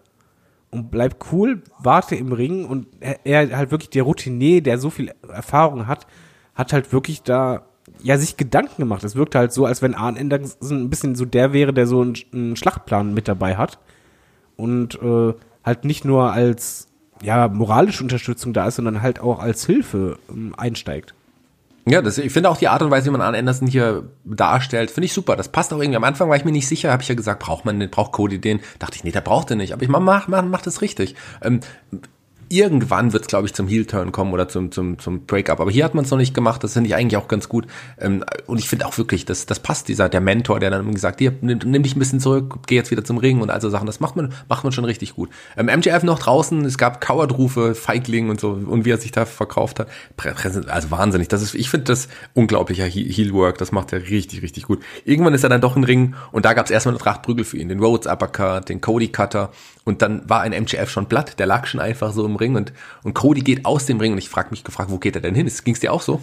Ja, also ich habe ich hab gedacht, okay, der holt jetzt vielleicht irgendwas raus, aber in Wahrheit ist er einfach nur hinter die Stage sogar gegangen und hat den, glaube ich, größten Anlauf aller Zeiten für eine Clothesline genommen. Zumindest in der Geschichte des Wrestlings war das wahrscheinlich der größte Anlauf überhaupt. Das ist Wahnsinn. Ähm, ich fand die Aktion super. Und dann den Alabama Slam in so einer Swinging-Variante, hat sich ja mehrmals gedreht und dann Pause, kurz nochmal ähm, Cody, also und hat dann kurz nochmal weitergedreht und das Publikum ist da auch schon abgegangen, so richtig. Also. Ich wollte gerade sagen, das, das sind nochmal genau die Kleinigkeiten, die Cody Rhodes echt ausmachen, dass der halt merkt, worauf reagiert eine Crowd. Ja. Gerade diese Kleinigkeiten können in einem Match sehr viel ausmachen. Oder wie vorhin bei Kenny Omega dieser ähm, Kick bei 1 raus. Und hier ist es halt genauso, einfach diese Pause, so Sachen, die du vielleicht nicht erwartest. Ja. Mal kurz mal deine Erwartung unterbrechen von gesehen. Nee, nee, ich mach nicht, was du rechnest, sondern ich mach was anderes. War super. Das war fantastisch. Ähm, draußen Draußen gab's noch äh, dann die äh, Brandy Rhodes, nahm ihn, eines ihrer auch ein Getränk und hat's auf Wardlaw geschüttet. Auch ein schöner Moment. Irgendwie. Brandy zum Glück wieder da, wo sie eigentlich hingehört, an die Seite von Cody und jetzt nicht in einer Geschichte, die sie eh nicht tragen kann. Also auch Brandy ist halt eine gute Richtung eingeschlagen. Ich fand ja auch die Aktion auch cool gegen Wardlaw. Dem ähm, hat es nicht so gefallen. Dingen, das wirkte für mich wieder wie dieser Schlachtplan. Ja. Das wirkte für, für mich nicht von wegen ja zufällig, sondern nee, nee, ich provoziere dich jetzt und du kommst da lang und Cody weiß Bescheid und Arne auch. Also für mich war das halt wirklich als Zuschauer, ich habe einfach nur gedacht, ah, okay, ihr habt wirklich einen Plan dahinter und ihr wollt erstmal diese Gefahr ausschalten, damit dann Cody wieder mehr Zeit hat, um MJF zu verprügeln. Das ist richtig, richtig. Also ähm, es gab dann wieder den, den Suicide Dive von Cody nach draußen, den, den er, mit dem er sich auch schon mal verletzt hat auf der Rampe. Wir kennen die Aktion. Ähm, aber dann irgendwann hat es doch MJF doch geschafft, ein bisschen Oberhand zu gewinnen. Natürlich durch Heel-Taktiken. Wie sollte es anders sein? Und dann kam die Aktion mit dem mit dem Schuh, die dir besonders gut gefallen hat. Ich fand das toll, weil du hast halt eine reale Meldung, äh, die du halt über die News Sheets erfährst, in die Storyline eingebaut. Eben die Tatsache mit den gebrochenen C. Und dann hat er halt den Schuh, also die Stiefel, ausgezogen, vom Fuß rausgerissen er und ja, äh, sagen wir mal, er hat dann den C auf ungewöhnliche Art und Weise mit den Zähnen bearbeitet. Ja, sagen wir mal so, wir können es ja richtig benennen. Er hat, er hat einfach reingebissen, er hat, er hat volles Roddy Käsebauch in den Mund genommen. Und dieser Moment einfach, das ist so unglaublich. Oder dass man das auch noch so feiert und dass man das diesen Moment auch so geil findet. Äh, dann, allein weil er einfach so gut aufgebaut war. Man hat Reales mit Geschichte vermischt, wie du es schon gesagt hast. Und das Publikum ist ape shit gegangen, weil jemand einem anderen in den C gebissen hat. Also unglaublich. Ja, aber das kann ja auch Wrestling ausmachen, einfach Spaß haben. Und das war halt auch wirklich, ich meine, wir haben ja auch schon genug äh, Stinkefuß-Matches äh, gehabt und so weiter, die halt schrecklich waren. Aber hier passte das vor allen Dingen, du hast halt als Fan, der halt mit Cody leidet, weil Cody das einfach verdammt gut macht, nur gedacht, oh nein, der gebrochene Zeh, was muss das wehtun, wenn man da noch reinbeißt? Ja. Weil du hast ja auch noch die Zähne gesehen. Ja, ja. Und das war halt richtig gut. Und du hast halt gesehen bei MJF, er, er war halt wirklich jetzt nicht unbedingt durchgehend dieser feige Heel, sondern halt auch wirklich dieser kluge Heel, der genau diese Nachteile für sich ausnutzt. Er hat ihn auch ja auch gerne mal auf den Fuß getreten. Ja, er hat ihn gerne auf den Fuß getreten, auch vorher, das hat er auch noch gemacht. Also MJF wieder ein super Heel. Der ähm, Wardlow wollte nochmal eingreifen, es gab da die Aktion mit Arn Anders und dem Stuhl nochmal, der hat dann nochmal geholfen als Mentor. Und irgendwann hat MJF dann auch angefangen zu bluten wie ein Schwein. Hast du eigentlich gesehen, wo das passiert ist? Weil das habe ich nicht ganz verstanden. Ich meine, das war ein Blade-Job. Ähm, naja. Aber ich habe halt vorher keine Aktion gesehen, wo ich jetzt gedacht habe, ah, der ist gerade mit dem Kopf aufgeprallt. Ich konnte es mir auch nicht so ganz erklären. Das ist ja, der, er kam ja dann wieder zurück in den Ring, als die Aktion mit Wardlow draußen war. Und da ist mir, konnte ich auch nicht ganz erklären, wie das passiert ist. Keine Ahnung, vielleicht ist er auch einfach aus dem Ring gefallen. Aber es, sah auf jeden Fall gut aus. Es war ein guter Cut irgendwo innerhalb der Haare, ja. beim Haaransatz. Und hat halt gesuppt wie Sau und auch das ganze Match über. Ähm, da fand ich, ich mag halt die Kleinigkeiten, wenn halt die Kommentatoren dann zum Beispiel anmerken, oh, das könnte jetzt auch ein Nachteil sein, weil wenn er zu viel Blut verliert, könnte er immer schwächer werden. Ja, und das Blut geht in die Augen und so weiter. Das sind ja dann Genau, die- das, das finde ich halt gut, wenn man das halt taktisch auch nutzt und äh, Cody dann auch gerne mal dann extra den Kopf bearbeitet direkt danach. Ich hätte das Blut, Blut, klar, Blut macht das noch ein bisschen intensiver, das haben wir schon mal gesagt. Ich hätte es jetzt hier noch nicht wirklich gebraucht. Und, ähm, aber gut, das ist ein Cody-Match, da blutet man ja, da blutet zumindest einer immer gerne in dem Match von Codys im Moment. Das stimmt. Das ist Tradition. Das Wahrscheinlich war es einfach nur, es war Tradition, man muss es einfach beibehalten. Wer soll heute Äh, bluten? Es war einfach zu früh. Also es war wirklich in, in dem Match noch in der Phase, wo es einfach noch nicht hätte sein müssen. Ich glaube, das wäre halt besser gewesen, wenn es später äh, gekommen wäre, wo halt Cody noch mal so stark die Oberhand hatte. Es gab, ähm, danach gab es eine Aktion, ähm, ja, mit Wardlow nimmt, nimmt Brandy Rhodes äh, nach oben, äh, also nimmt sie einfach hoch und das gefällt einem, einem Cody natürlich nicht, der wollte eingreifen mit dem Kick, aber äh, Wardlow ging zur Seite und Arn Anderson wurde von dem Kick getroffen. Das war auch ein, ein, ein Moment, der so überraschend kam. Ja, vor allem mal so ein bisschen Matchwende. Ja. Das war halt, äh, Arn Anderson wurde getroffen, Cody war komplett geschockt, äh, Ringarzt eilte sofort äh, zur Hilfe und auf einmal, das ist halt für mich die Storyline dahinter, ist dieser Schlachtplan komplett passé. Weil da liegt jetzt einer und jetzt ist, ja, die Aufmerksamkeit auf ihn, Cody ist abgelenkt und das wird dann halt vom Heel eiskalt ausgenutzt. Das wurde ausgenutzt und dann auch mit dem Low Blow unter anderem. Dann hat MGF für kurze Zeit die Oberhand irgendwie gehabt und äh, das war auch, ein, also da mit Heel-Taktiken. Der hat sich einfach, die ganze Match gab es einfach nur Heel-Taktiken von MGF. Keine richtige kra- krasse Aktion, das, das hat man richtig gut aufgebaut. Es gab dann noch einen Suplex aus dem Ring, wo beide aus dem Ring gefallen sind. Das sah ein bisschen böse aus. das war so m- eine der krassesten Aktionen, die ich bislang im Wrestling gesehen habe, obwohl das eigentlich simpel ist. Weil das war halt, es war ein Suplex nach außen. Also Cody hat äh, MJF nach draußen halt per Suplex äh, gehebelt, aber MJF hat weiter festgehalten, dadurch halt Cody hinter sich hergezogen. Das sah richtig übel aus. Also ich fand, das, das war halt so ein Move, wo du einfach denkst so, oh mein Gott, das tat jetzt gerade richtig weh. Das tat auch, das tat, das, also das, das sah auch so aus, als es richtig wehtut. Und ich meine, du sagst simple Aktion, aber die ist eine sehr gefährliche Aktion gleichzeitig. Also Ja, sagen wir nicht so spektakulär wie halt, was ich, äh, Canadian Destroyer oder so. Das stimmt. Aber das, das war halt einfach in dem Moment wirklich für mich so, hui, damit habe ich jetzt nicht gerechnet und vor allen Dingen, das habe ich jetzt noch nicht wirklich oft gesehen. Nicht so ähm, spektakulär, aber dennoch umso wirkungsvoller war das Slugfest, äh, die Schläge hin und her, die mit dem Bionic Elbow enden sollten, in Anlehnung an Dusty Rhodes, gab da noch Dusty Chance, ähm, äh, aber ein MJF, der ist, konnte sich nicht mehr auf halten, ist einfach umgefallen, bevor er den Bionic Elbow abbekommen hat. Auch eine tolle Aktion. Ja, das das war super. Und da war auch wieder genau mit den Erwartungen spielen. Jeder ist da drin, die Crowd feiert das richtig ab, dann, oh, und jetzt kommt der Elbow und dann MJF lässt sich einfach nur fallen zu Boden, sackt in sich zusammen. Und die Kommentatoren haben es auch richtig gesagt. Hat, die haben halt gesagt, ja, er hat das Einzige gemacht, was er hätte machen können. Ja. Und das war halt wieder nicht unbedingt der, der Feige, sondern halt einfach, er ist auch ein verdammt kluger Heel und das gefällt mir bei ihm. Das, das haben wir dann auch gleich nochmal gesehen, was ja noch, noch mal als, als quasi als klugen Heel bezeichnet. Es gab ja noch ein paar Aktionen. Ähm, den Double Cross, äh, den, den Finisher, den er geklaut hat, quasi von, von Cody, der Oh, ja. führte nicht zum Sieg, da gab es nur einen Two-Count. Und dann wollte ein MJF den Gürtel nutzen. Wie fandst du das? Den Gürtel von, Ja, von es, Cody. es, es war halt wieder Anlehnung an die äh, Peitschenschläge, genau. aber es kam ja nicht wirklich dazu. Nee. Aber stattdessen, äh, mal ganz ehrlich, also ich habe in Wrestling wirklich viel erlebt. Ja, Ne? ja. Ich habe gedacht, als Cody anschließend den, ähm, den Belt nimmt und zuschlägt, von wegen, oh nein, mach das doch nicht, das gibt ein DQ. Aber dann hat man das Beste gemacht, was man hätte machen können, weil, es- man, sind wir mal ehrlich, AW DQs gibt's irgendwie fast nie. Es gab bis zuletzt das erste Mal eins. Dass er dann zum Ringrichter ging, der halt den Belt ihn abnehmen wollte und sagte, nee, nach dem Motto, der hat mir so viel angetan, der hat es verdient. Und dann, das war so die geilste Aktion, die ich ever von Referee gesehen habe, dass der dann sagte, ja, okay, dann mach. Und allein diese Tatsache, die halt dieses Verhalten ja relativiert hat, beziehungsweise halt dieses, die Company steht hinter dir, wir können das ja alle nachvollziehen, das fand ich super. Wie fandest du das Ich fand, die, Gürtel, die Gürtelschläge haben ja noch nie zu einer Disqualifikation geführt. Du hast gesagt, Disqualifikation ist bei EW eher schwieriger, da lässt man ein bisschen mehr durchgehen. Erklären wir es mal so. Ähm, ja, ich fand die Aktion, also ich habe mich auch gefragt, was hat er jetzt zu ihm gesagt? Hat er jetzt zu ihm gesagt, hier, ähm, der hat mir so viel angetan, ich will es mir jetzt heimzahlen? Oder hat er zum Referee gesagt, hier, ich bin dein Chef? so. Nee, nee, der, hatte, Ich das, weiß. das wirkte auch so von wegen, der hat immer auf ihn gedeutet Ja, ja, klar. und gesagt, von wegen, hör mal, ich hab so, ich konnte das als Fan nachvollziehen. Und das ist, glaube ich, so ein wichtiger Punkt. Einfach, ich habe gedacht so, ja, hör mal, er, er wurde so oft geschlagen, er hat das alles durchgemacht.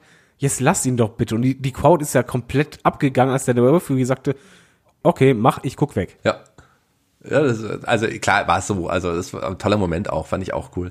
Ähm, Arn Anderson war mittlerweile wieder auf den Beinen. Wer nicht mehr auf den Beinen war, war ein MJF, der lag auf dem Boden und hat geweint und hat die Füße von von Cody äh, quasi festgehalten, dass er ihn jetzt nicht mal hochnimmt und das war auch ein cooler Moment, wo man dachte, dieser fucking Heel jetzt versucht er sich wieder anzubietern. Nee, es war kam ganz anders. Nach der Umarmung gab's Spucken. Er hat Cody Rhodes angespuckt und dann war kannte Cody einfach genug. Ja, und vor allen Dingen, es war halt einfach wieder dieses Spiel mit den Erwartungen, weil du denkst, okay, jetzt der weinerliche, feige Heel. Äh, JR hatte das halt gut gesagt, ausnahmsweise mal.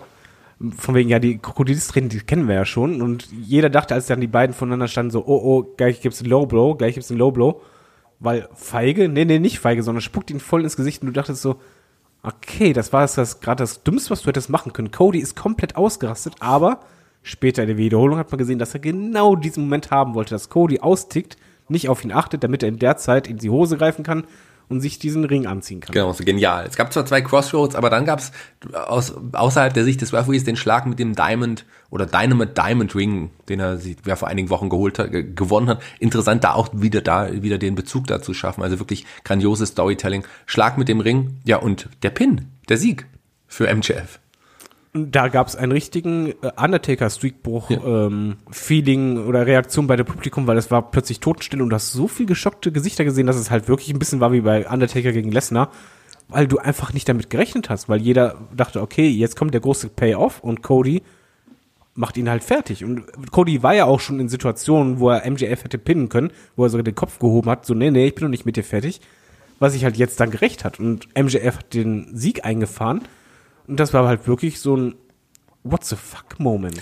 Ja, ich glaube, es liegt auch ein bisschen daran. Ich habe ja damit gerechnet, dass MGF quasi ähm, mit der unfairen Aktion am Ende gewinnt. Das haben ja vielleicht einige, aber die Aktion kam so aus dem Nichts und ich glaube, man hat sein Publikum auch nicht so richtig gesehen, dass er mit dem Ring zugeschlagen genau. hat. Das kommt ja auch noch hinzu. Dass fürs Publikum war das einfach ganz plötzlich nach so einer Aktion, nach dem Schlag, ist es vorbei und deswegen auch so noch mehr ähm, ja, überraschte Gesichter, als es nicht ohnehin schon gewesen wären wahrscheinlich. Ja, aber vor allen Dingen hast du als Zuschauer genau diesen Moment dann halt gehabt. Ich habe es anfangs auch nicht gescheckt ich habe gedacht, oh, wie, der ist jetzt gerade K.O. gegangen.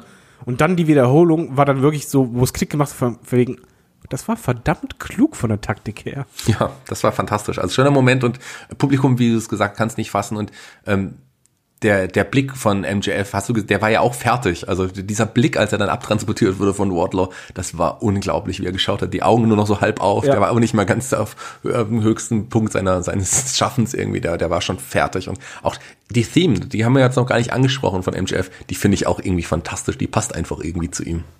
Ja, passt super. Also ja, was, was willst du sagen? Der ist halt ein super Heel, der hat eine passende Musik, jetzt auch äh, ein cooles, passendes Outfit dazu gehabt.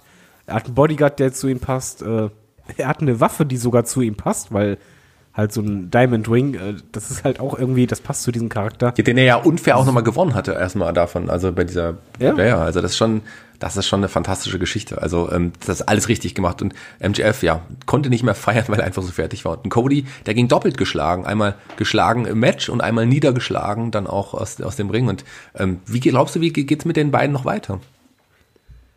Oh, sehr intensiv. Ich glaube, das wird noch eine längere Fehde sein. Ich muss erstmal sagen, Hut ab für Cody, weil die Angst, die manche halt hatten, äh, wenn er das Sagen hat bei AW, dass er halt jetzt alles gewinnt und sich nie hinlegt. Mm -mm. Äh, das war super. Ich glaube, es wird. Äh, du hast ja vorhin schon erwähnt, dass es ja demnächst mal eine Dynamite-Folge mit einem Ring geben wird, mit zwei Ringen. Und ich kann mir gut vorstellen, dass es da auch mal ein Aufeinandertreffen nicht nur zwischen den beiden gibt, sondern halt auch Multiman-Match. Oder zumindest ein Tag-Team-Match im Ring. Ja, warten wir es ab, wie es da auf jeden Fall weitergeht. Da kommen wir gleich auch nochmal dazu.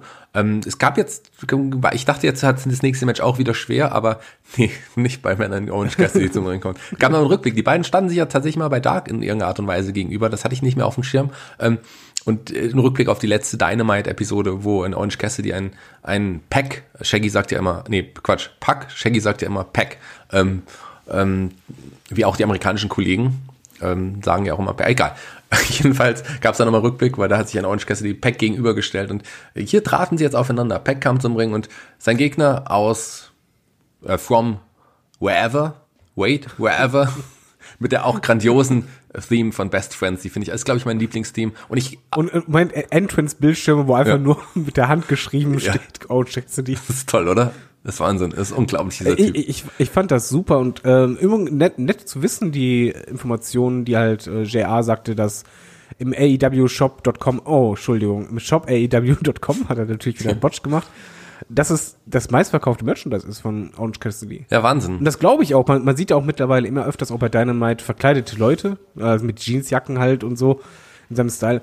Und der Typ ist so over und ich gebe so, meine Frau ist zwischendrin mal eingeschlafen. Ich habe nach den ersten zwei Minuten vom Match zurückgespult, habe sie geweckt, habe gesagt, bitte guck dir das mal an.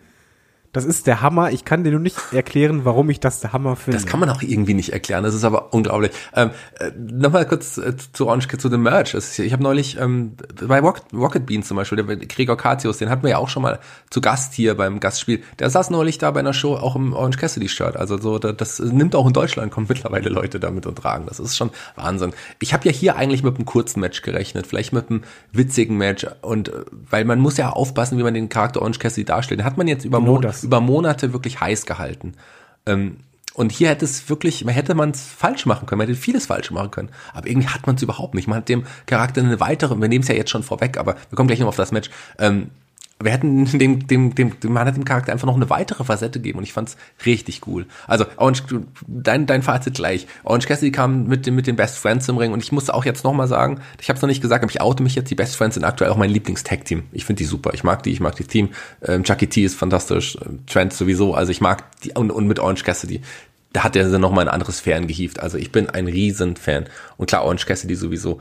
Ähm, Und vor allen Dingen, Moment, du hast auch noch hier den geilsten Gegner, den du hättest dir aussuchen können, weil du hast den Wrestler genommen, der am grimmigsten von allen guckt. Ja, im Crimmix und das ist ja auch so ein, der ist ja so ein reiner Wrestler, der, der, der stellt das ja, der, ja, dieses Showtag und so, das mag er nicht und das ist schon so, so geil, wie man das einfach aufgebaut hat und die, für, Und dann Moment, der Matchstart. Also, jetzt erstmal gehen wir Orange Cassidy, chronologisch zieht, durch. kurz Sonnenbrille an, holt, zieht sich einen Ellenbogenschoner an, irgendwie so.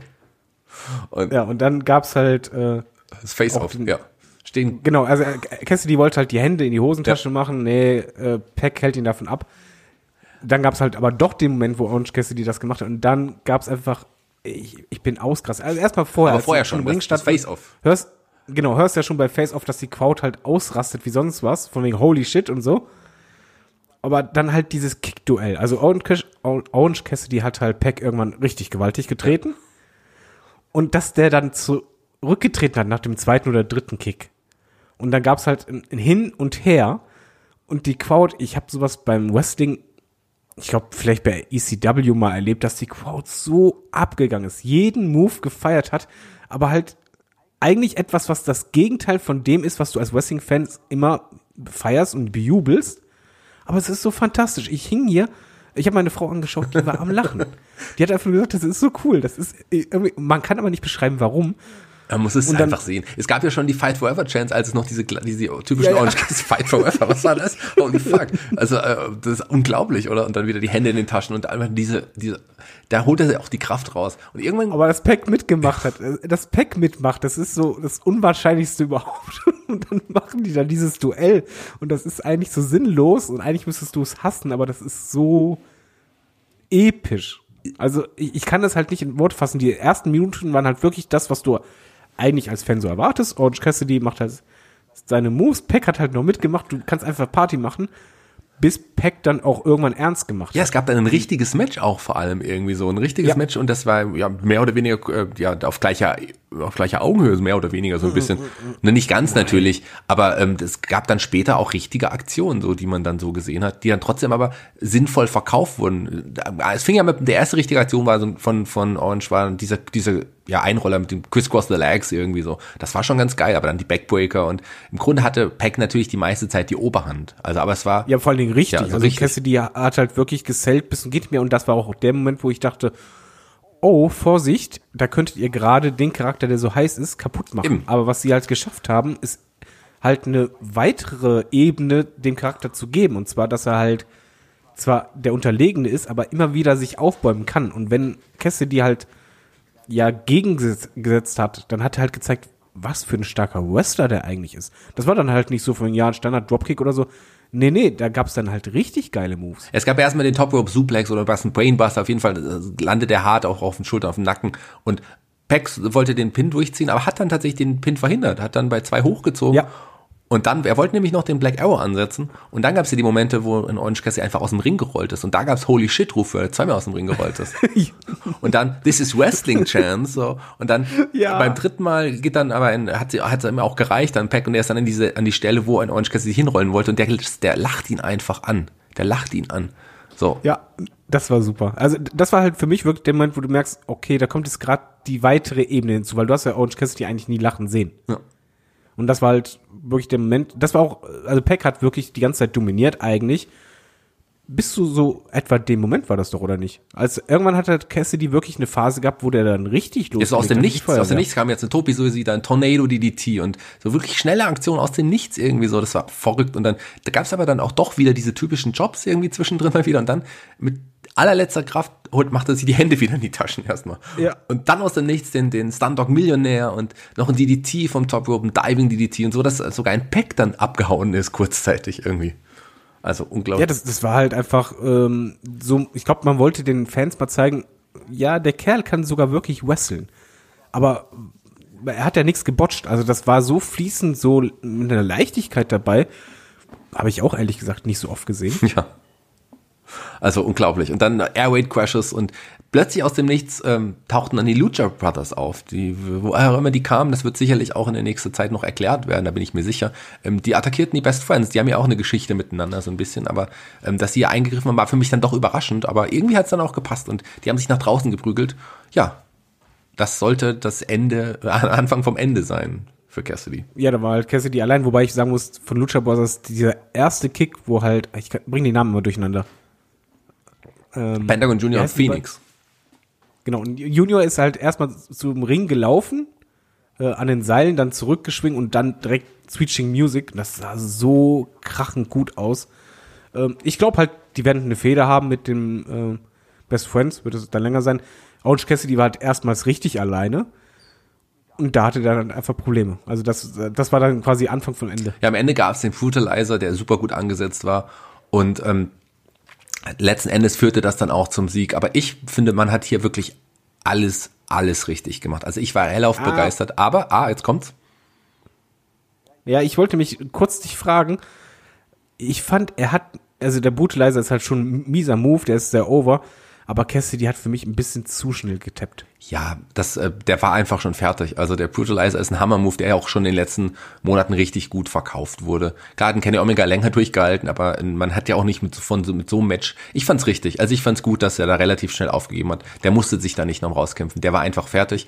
Und er hat aber Ja, du hast halt Peck weiter gepusht. Ja, und er hat gezeigt, dass Dadurch- er trotzdem ein guter Wrestler ist und ich finde, man hat alles richtig gemacht. Und ich muss sagen, und jetzt oute ich mich mal endgültig als super Nerd, ich hatte das erste Mal seit langer, langer Zeit wirklich, wirklich Gänsehaut beim Wrestling wieder. Das ist krass. Ja, und vor allen Dingen so, wahrscheinlich so wie ich, einfach so ein gewisses Lächeln auf den Lippen. Wahrscheinlich, wahrscheinlich. Also das hatte ich wirklich bei dem, bei dem Gucken einfach irgendwann, ich merkte so, mein Wangen so, oh, ich bin ja die ganze Zeit am Grinsen. Ich, ich fand das super. Also man hat das toll gemacht, vor allen Dingen ist es halt jetzt etwas einfach, ja, Orange Cassidy, du nimmst ihn halt jetzt nicht nur als diesen super coolen Charakter wahr, den du halt abfeiern kannst oder wo du halt als Crowd einfach Spaß haben kannst, während das, er da ist, sondern auch, dass du weißt, er kann eigentlich mehr und dass man das hoffentlich jetzt nicht zu schnell wieder zeigt, sondern halt eher so aufbaut nach und nach, dass er immer mehr zeigen kann, was für ein Wrestler er ist. Das ist richtig. Wer hätte gedacht, dass das Match weit über 10 Minuten dauert? Also ich glaube, 13 Minuten waren es letzten Endes. Ähm, Ja.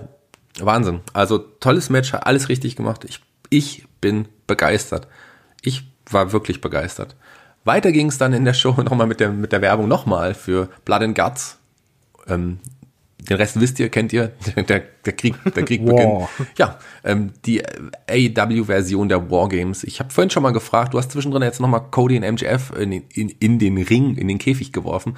Ähm, ich kann ja, rechne ja immer noch damit, dass es der Inner Circle sein wird, aber warten wir einfach. Ja, du kannst doch alles machen. Du kannst doch, wenn der Käfig die ganze Zeit da stehen sollte, kannst du genauso gut auch einen Dark Order gegen SAU machen. Plus halt Colt Cabana dazu. 4 gegen 4. ja, mag sein, aber ich glaube nicht, dass man so viele Matches dann annimmt. Meinst du, dass man nur Matches an dem Tag in dem Käfig haben wird? Na, wer weiß. Wir werden sehen, aber es, es gibt auf jeden Fall mehrere Konstellationen, die halt möglich sind. In der Circle natürlich, ganz klar, äh, stehen auch ganz oben auf der Liste. Aber da gucken wir mal. Ist auf jeden Fall etwas, worauf eben jetzt durch die Werbung ich schon Bock hab. Also ich bin schon gespannt, wo führt denn jetzt die Reise des der nächsten Ausgaben hin? Du hast Bock darauf? Ich hab, hatte auch Bock auf den Main Event, der ja auch über ja, lange Zeit richtig gut aufgebaut wurde. Ich, ich persönlich fand, so in gerade in den letzten Wochen hat man es wieder schwer gehabt, aber mit der letzten Show hat man wieder alles reingeholt. Und ich war heiß auf dem Main Event. John Moxley ähm, gegen Le Champion, ähm, Chris Jericho, ähm, der begleitet wurde von Santana und Ortiz ähm, Und einem Chor. und einem Chor. Und das war auch ein schöner Moment. You are beautiful on the inside. You are innocence personified. I will track you down. Was? Ich möchte dich jetzt mal kurz beim deinem Engelsgesang unterbrechen. Und zwar, ich hatte da extra mit meiner Frau gesagt, hey, jetzt guck mal hin, die singen den Theme mit, die haben sich das angewöhnt, das ist total Ja. cool. Ich drehe das voll auf, plötzlich singt ein Chor und ich sag nur leise, oh scheiße, die werden jetzt doch nicht mitsingen. Doch, die haben. Und die haben das halt so gemacht, der, der Chor war super, also die haben das auch gut gesungen. Was ich halt gut fand, dass sie halt danach den richtigen Theme gespielt haben, dass sie ihn halt nicht dazu haben rauskommen lassen, sondern erstmal das zur Einstimmung, dann kam der richtige Theme, aber das hat halt auch die, wieder dieses, so Special Entrances sind halt für mich wichtig, gerade wenn es halt sich groß anfühlen muss. Hier war es der Fall. Ich fand auch, John Moxley hatte einen unfassbar geilen Entrance, weil er außerhalb der Halle ähm, zu sehen war und dann erst in die Halle kam. Genau, das wollte ich auch noch ansprechen. Der stand wirklich vor der Halle, an der Straße noch. Und da ging's los. Da ging das Team schon los. Man hat's ja gesehen. Geiler Moment, wie er in die Halle läuft. Dann sieht man von weitem schon das, die Tür, wo es in die Halle kommt, wo das Publikum schon ist. Geht durchs Publikum. Auch ein geiler Moment. Also da, die Entrances der beiden, die waren fantastisch. Die waren auf jeden Fall Main Event würdig. Das war richtig gut.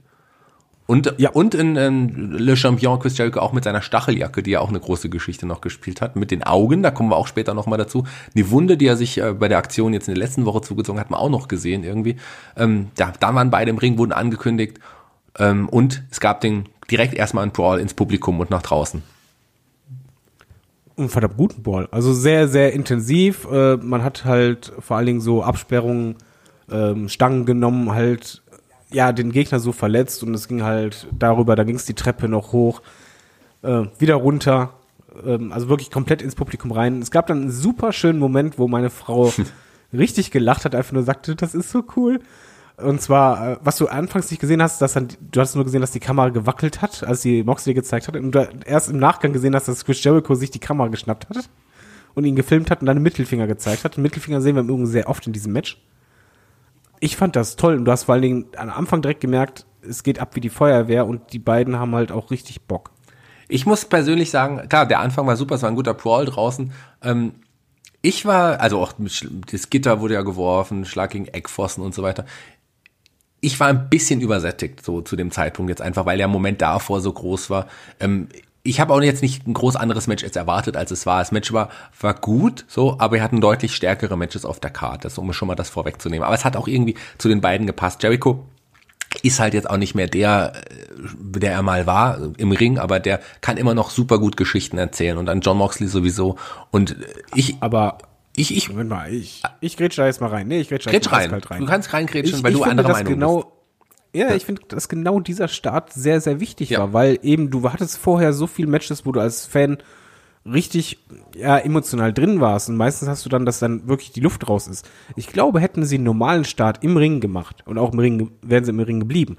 Ich glaube, dann hätte die Crowd es viel, viel schwerer gehabt, reinzukommen in dieses Match. Aber dadurch, dass es halt direkt in die Crowd kam und dann halt gerade auch so Aktionen wie von Jericho mit, mit der Kamera oder dass halt äh, dieses eine Plakat sich einfach umhängt und ähm, die Barrikade wirft und Co.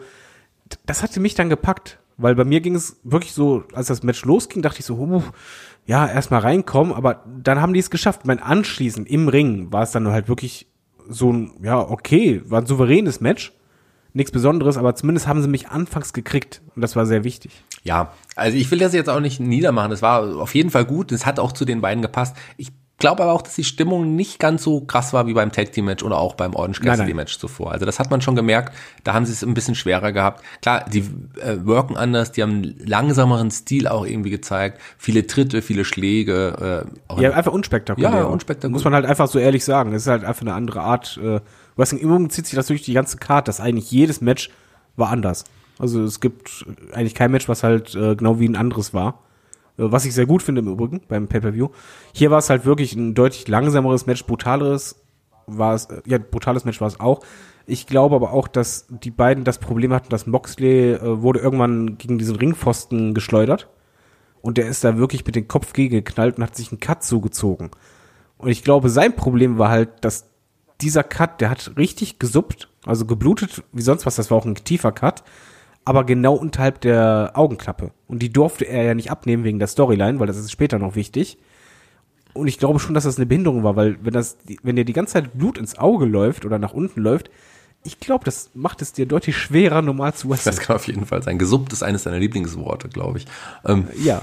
Aber es gab ja schon. Ja, aber ist ja so. Also, aber es gab auch ein paar glaub, Aktionen, mit denen man gerechnet hat. Also den Lion-Tamer oder beziehungsweise Walls of Jericho-Ansatz, der in den Heel-Lock geendet ist. Ähm, das war ganz ganz geil und es gab auch Dives und sowas, wie man es auch so kennt. Irgendwann, ähm, das waren ja nicht nur Santana und Ortiz, die am Anfang immer auch versucht haben einzugreifen. Irgendwann war dann auch ein, ein Jack Hager am Ring. Ja, der hat dann auch ähm, einen schönen Schlag dann Moxley verpasst und dann kam halt der Auftritt von, ich vergesse den Namen, Aubrey ich den Namen Gedächtnis wie Der Sie. heimliche Dankeschön. Star von AEW, ich ja. sag's nochmal. Unter riesem Jubel schickt sie den Inner Circle weg vom Ring. Mit einer Drehung ja. vorher. Der besten Drehung überhaupt. Also, macht, macht nicht diese komische Hand, Handdrehung, sondern diese Drehung war super. Aubrey Edwards. Gut, wir feiern sie vielleicht auch ein bisschen zu sehr ab, aber nein, nein, nein, nein, oder? Das, das ist nicht zu sehr feiern, sondern du musst halt bedenken, Wrestling soll ja auch Spaß machen. Und wenn du einfach äh, schaust, wie die Reaktionen in der Halle sind, es macht halt Spaß. Das ist einfach ein Part davon, der super passt und vor allen Dingen ist es auch noch eine Ringrichterin, die ja beispielsweise halt ja nicht nur halt Spaß macht, ich sag die ganze Zeit halt, ist ja furchtbar, Entschuldigung, liebe Hörer, sondern vor allen Dingen auch eine gewisse Autorität und Charakter ausstrahlt. Das wird zum Beispiel später wichtig, weil Chris Jericho geht sie zum Beispiel an wo du denkst, ja, warte mal, vielleicht will er ein DQ, aber sie hat halt dieses Standing, dass sie halt eine der bekannteren äh, Ringrichterinnen ist, dass sie sagt, nee, nee, brauchst du gar nicht erst machen. Sie gibt Kontra, aber DQ kriegst du von mir nicht. Das fand ich sehr wichtig. Ja, das hat, das hat sie auch klar gemacht und hat dann auch ganz klar den Inner Circle vom Ring geschickt, ist dazu rausgegangen und in, hinter ihrem Rücken kam ein Sammy Guevara, das hat ja auch wieder super gepasst. Mit dem Gürtel schlägt er John Moxley nieder und dann dachte man schon, könnte es das gewesen sein, aber nein, es gab den Kickout. Es gab dann auch ja. den Kickout und dann war Sammy auch erstmal weg wieder und ja, ein Schlagabtausch im Ring, dieses Slugfest, wie man so äh, mag. Aber es endete mit einer Ohrfeige, mit einer richtig knalligen Ohrfeige von John Moxley. Das war auch ganz, ganz geil. Aber Jericho, ähm, Jericho hat dann ja auf das ich nenne es jetzt mal gute oder in Anführungsstrichen gesunde Auge, das hast du ja schon, schon ähm, ein bisschen angedeutet, äh, gedrückt und dann nochmal getreten gegens Auge. Ähm, es gab ein Hin und Her, es gab den Paradigm Shift, und plötzlich nimmt sich ein John Moxley, nimmt sich die Augenklappe ab. Ja, und das war halt quasi taktieren, also auf beiden Seiten. Erstmal Jericho hat halt äh, ihn versucht, in Anführungszeichen blind zu machen, hat auch gesagt, na, wie ist es zu kämpfen, wenn du nichts sehen kannst? Hatte erstmal die Oberhand und dann gab es halt einfach der Moment, womit halt Jericho nicht ge gerechnet hat, eben, dass halt das andere Auge fit ist. Er hat es abgenommen. Äh, also nicht das Auge abgenommen, sondern die Klappe. Das Auge ist gut, das hat es aber rausgenommen. Und das war dann halt einfach dann auch Finish. Das war, äh, er hat Jericho dadurch komplett überrascht, sein, seine Schlachtplan halt äh, ja zerstreut und hat dann sich einfach dadurch durch den Paradigm Shift. Paradigm Shift, äh, der, der zweite, den er nach der Entfernung der Augenklappe angesetzt hatte. Danke. Und der führte, führte zum Sieg. Ich bin, bist du, also ich finde ja, ich fand John Moxley mit der Augenklappe ja super. Ich finde es ein bisschen schade, dass die weg ist. Oder wie geht's dir?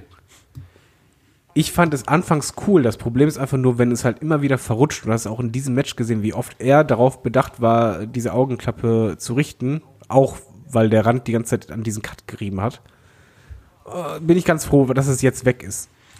Und im Übrigen, es war, wenn ich es richtig in Erinnerung habe oder mich jetzt nicht vertue, es war doch jetzt der erste Heavyweight bzw. World Championship Wechsel, den es bei AEW gab, oder? Genau, klar. Jericho war der erste Champion, der hat seinen Gürtel jetzt an John Moxley verloren nach 22 Minuten in einem, einem guten Match, sicherlich nicht das Match des Abends, aber es hat zu den beiden auch irgendwie gepasst und ähm, John Moxley hat jetzt die Augenklappe ausgetauscht gegen den Gürtel und gegen ein neues Shirt, was ja auch schon, was schon parat war und das stimmt.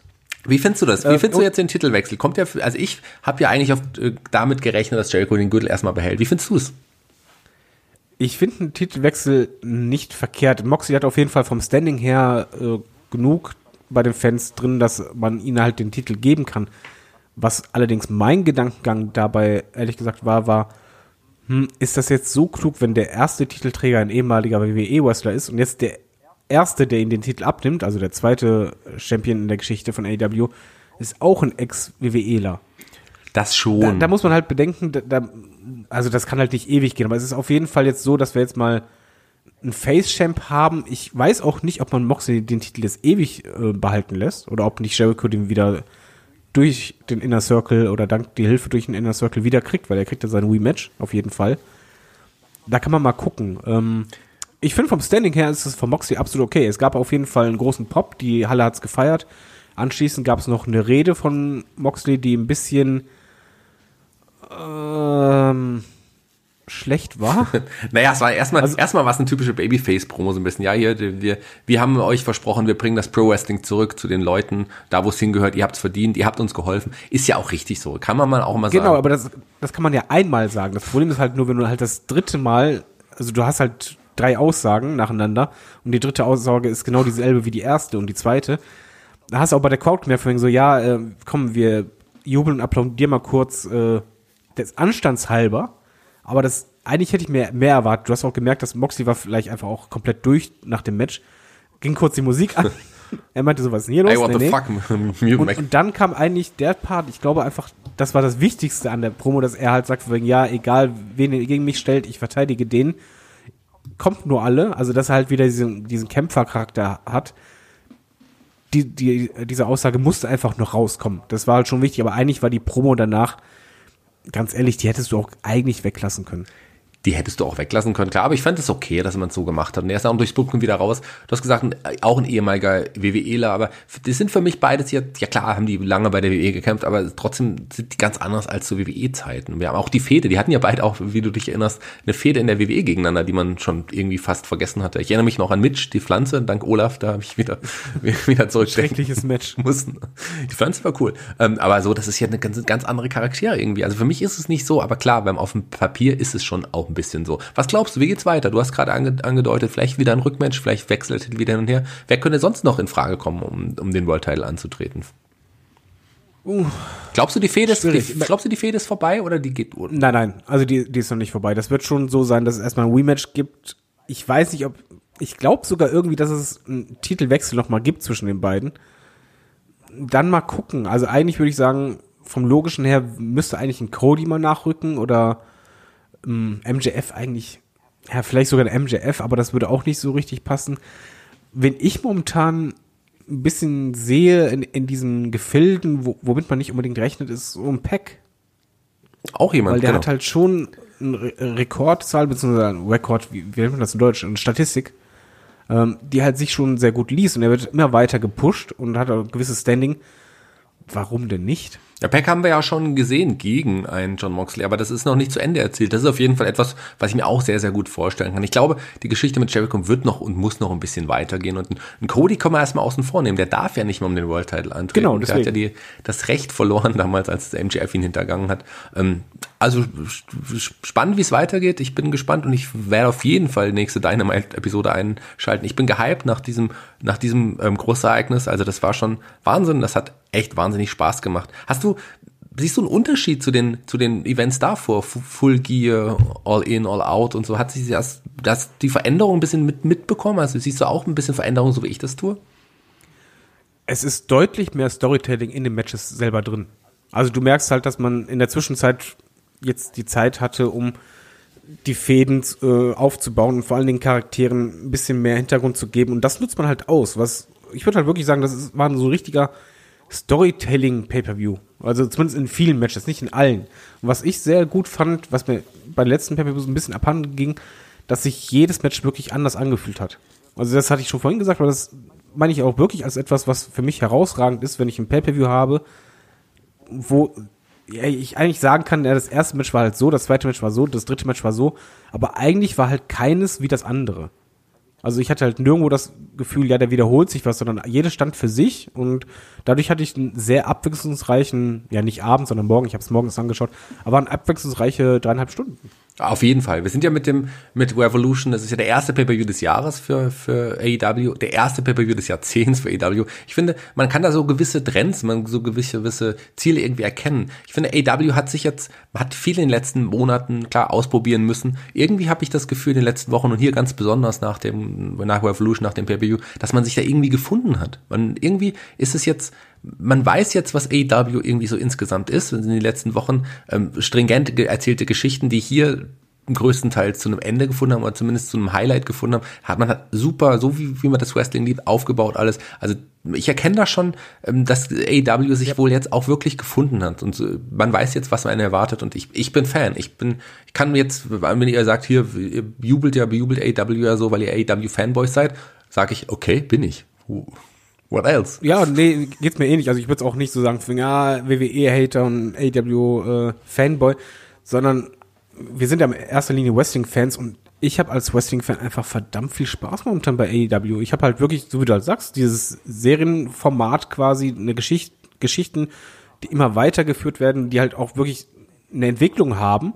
Und jetzt der Pay-Per-View fühlte sich auch wirklich so an, dass jetzt diese Storylines, die man vorher aufgebaut hatte, einen Peak hatten, einen Ausschlag. Es gab einen Grund, warum es halt diesen Pay-Per-View gab oder dass es halt diese Match-Ansetzung gab.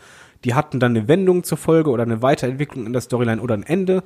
Das passte, außer bei den Frauen, da fehlt es mir halt noch, aber ansonsten war das halt überall da und ich habe auch das Gefühl, dass AEW hat es so ein bisschen so seinen Flow gefunden. Gerade, ja, man muss auch sagen, dieses Storytelling, das nimmt immer mehr Bedeutung ein. Ich glaube, das hat man sehr gut analysiert, dass die Fans sagten, wrestlerisch alles super, auch geile Spots, aber wir brauchen halt mehr und dass man halt genau diese Zeit jetzt genutzt hat, der letzten Wochen und Monate, genau daran zu schüren und zu arbeiten und AEW ist auf einem verdammt guten Weg. Also ich habe wirklich Spaß gehabt an, an diesem Pay-Per-View und nicht nur dabei, sondern auch an den letzten Dynamite-Folgen, gebe ich ehrlich zu. Dann kommen wir doch jetzt zu unserer Bananenwertung, lieber Kai, lieber Chris. Ähm, was glaubt ihr, oder was glaubt ihr, was, wie viel Bananen, also maximal eins bis acht, wie viel Bananen gibst du Revolution? Ja, es, es ihr, gebt ihr. ist was anderes. Ihr, äh, wir, wir diskutieren gerade intern noch miteinander. Ähm, das kenne ich, das Ich, ich schwanke zwischen, also eine Kommazahl gibt's ja nicht, aber ich würde halt schwanken zwischen sechs und sieben. Acht ist es nicht. Ähm, ich glaube aber schon, dass das AEW, wenn die gerade die Women's Division ein bisschen anders machen und da noch mehr Hintergrund bei allen Western ist, dass da halt wirklich irgendwann mal ein Achter kommen könnte. Aber ich würde mal sagen zwischen sechs und, und sieben bin ich, auf jeden Fall. Ich habe meinen Spaß gehabt. Sagen wir eher sieben. Da es keine halben Bananen gibt, wie du ich jetzt gerade gelernt habe, würde ich sogar auch sieben geben. Ich würde auch sieben geben. Das war wirklich ein toller Pay-Per-View, hat Spaß gemacht. Sicherlich ist noch Luft nach oben, gerade was so einige Matches angeht. Und aber so allein ich brauche kein nicht fünf fünf Sterne Matches auf einer Card. Ich brauche auch ein bisschen Abwechslung. So muss das sein. So macht das Spaß. Also ich bin begeistert. Ich finde super und ich gebe sieben Bananen von acht auf jeden Fall. Ja, lieber Amen. Ja? Amen. Amen. Amen. Das ist, hat jemand das Amen gesprochen. Das war ein großartiger Pay-Per-View. Schön, dass wir drei das hier gemacht haben, Chris und Kai. Ähm, ja, das war auch die Episode 299. Ich habe es am Anfang schon mal gesagt, die Episode Headlock 300. Die Folge 300 steht vor der Tür. Da, es wird ein Fragen-Podcast, werden wir uns in Teams aufteilen. Ihr zwei zusammen mit David, da, ich meine, es gibt niemanden, mit dem ich lieber talke als mit David. Das habt ihr zwei auf jeden Fall das Glück, mit David talken zu dürfen. Da freut ihr euch wahrscheinlich schon drauf. Äh, ja, super cooler Typ, ganz nett.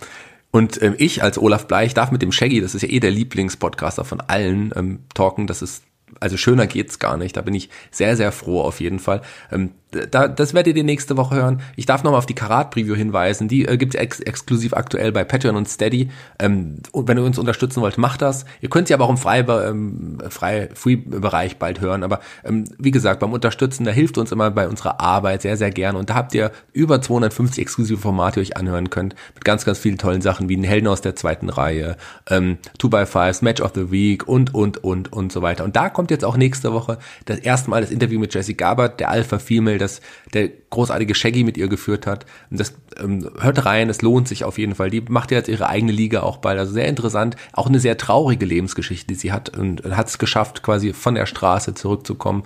Und da hat sie es auch nicht immer einfach gehabt. Also ganz, ganz tolle, nette Frau. Da hört auf jeden Fall auch mal rein. Mir hat's Spaß gemacht. Und lieber Kai, lieber Chris, euch beiden gehören heute die Schlussworte. Ich sage jetzt schon mal Tschüss. Bis zum nächsten Mal. Ich bin euer Olaf Bleich gewesen. Bis bald. Ich sage einfach nur Tschüss. Und ich auch. Tschüss. Tschüss. Und ich wollte, äh, ich muss doch noch mal was sagen. Ich komme ja nie dazu, weil ich immer von den anderen, äh, die anderen machen sich immer lustig über über über meine Körpergröße. Ich möchte jetzt auch mal was dazu sagen. Ähm, ja, ich bin sehr sehr klein. Dankeschön. Bis zum nächsten Mal.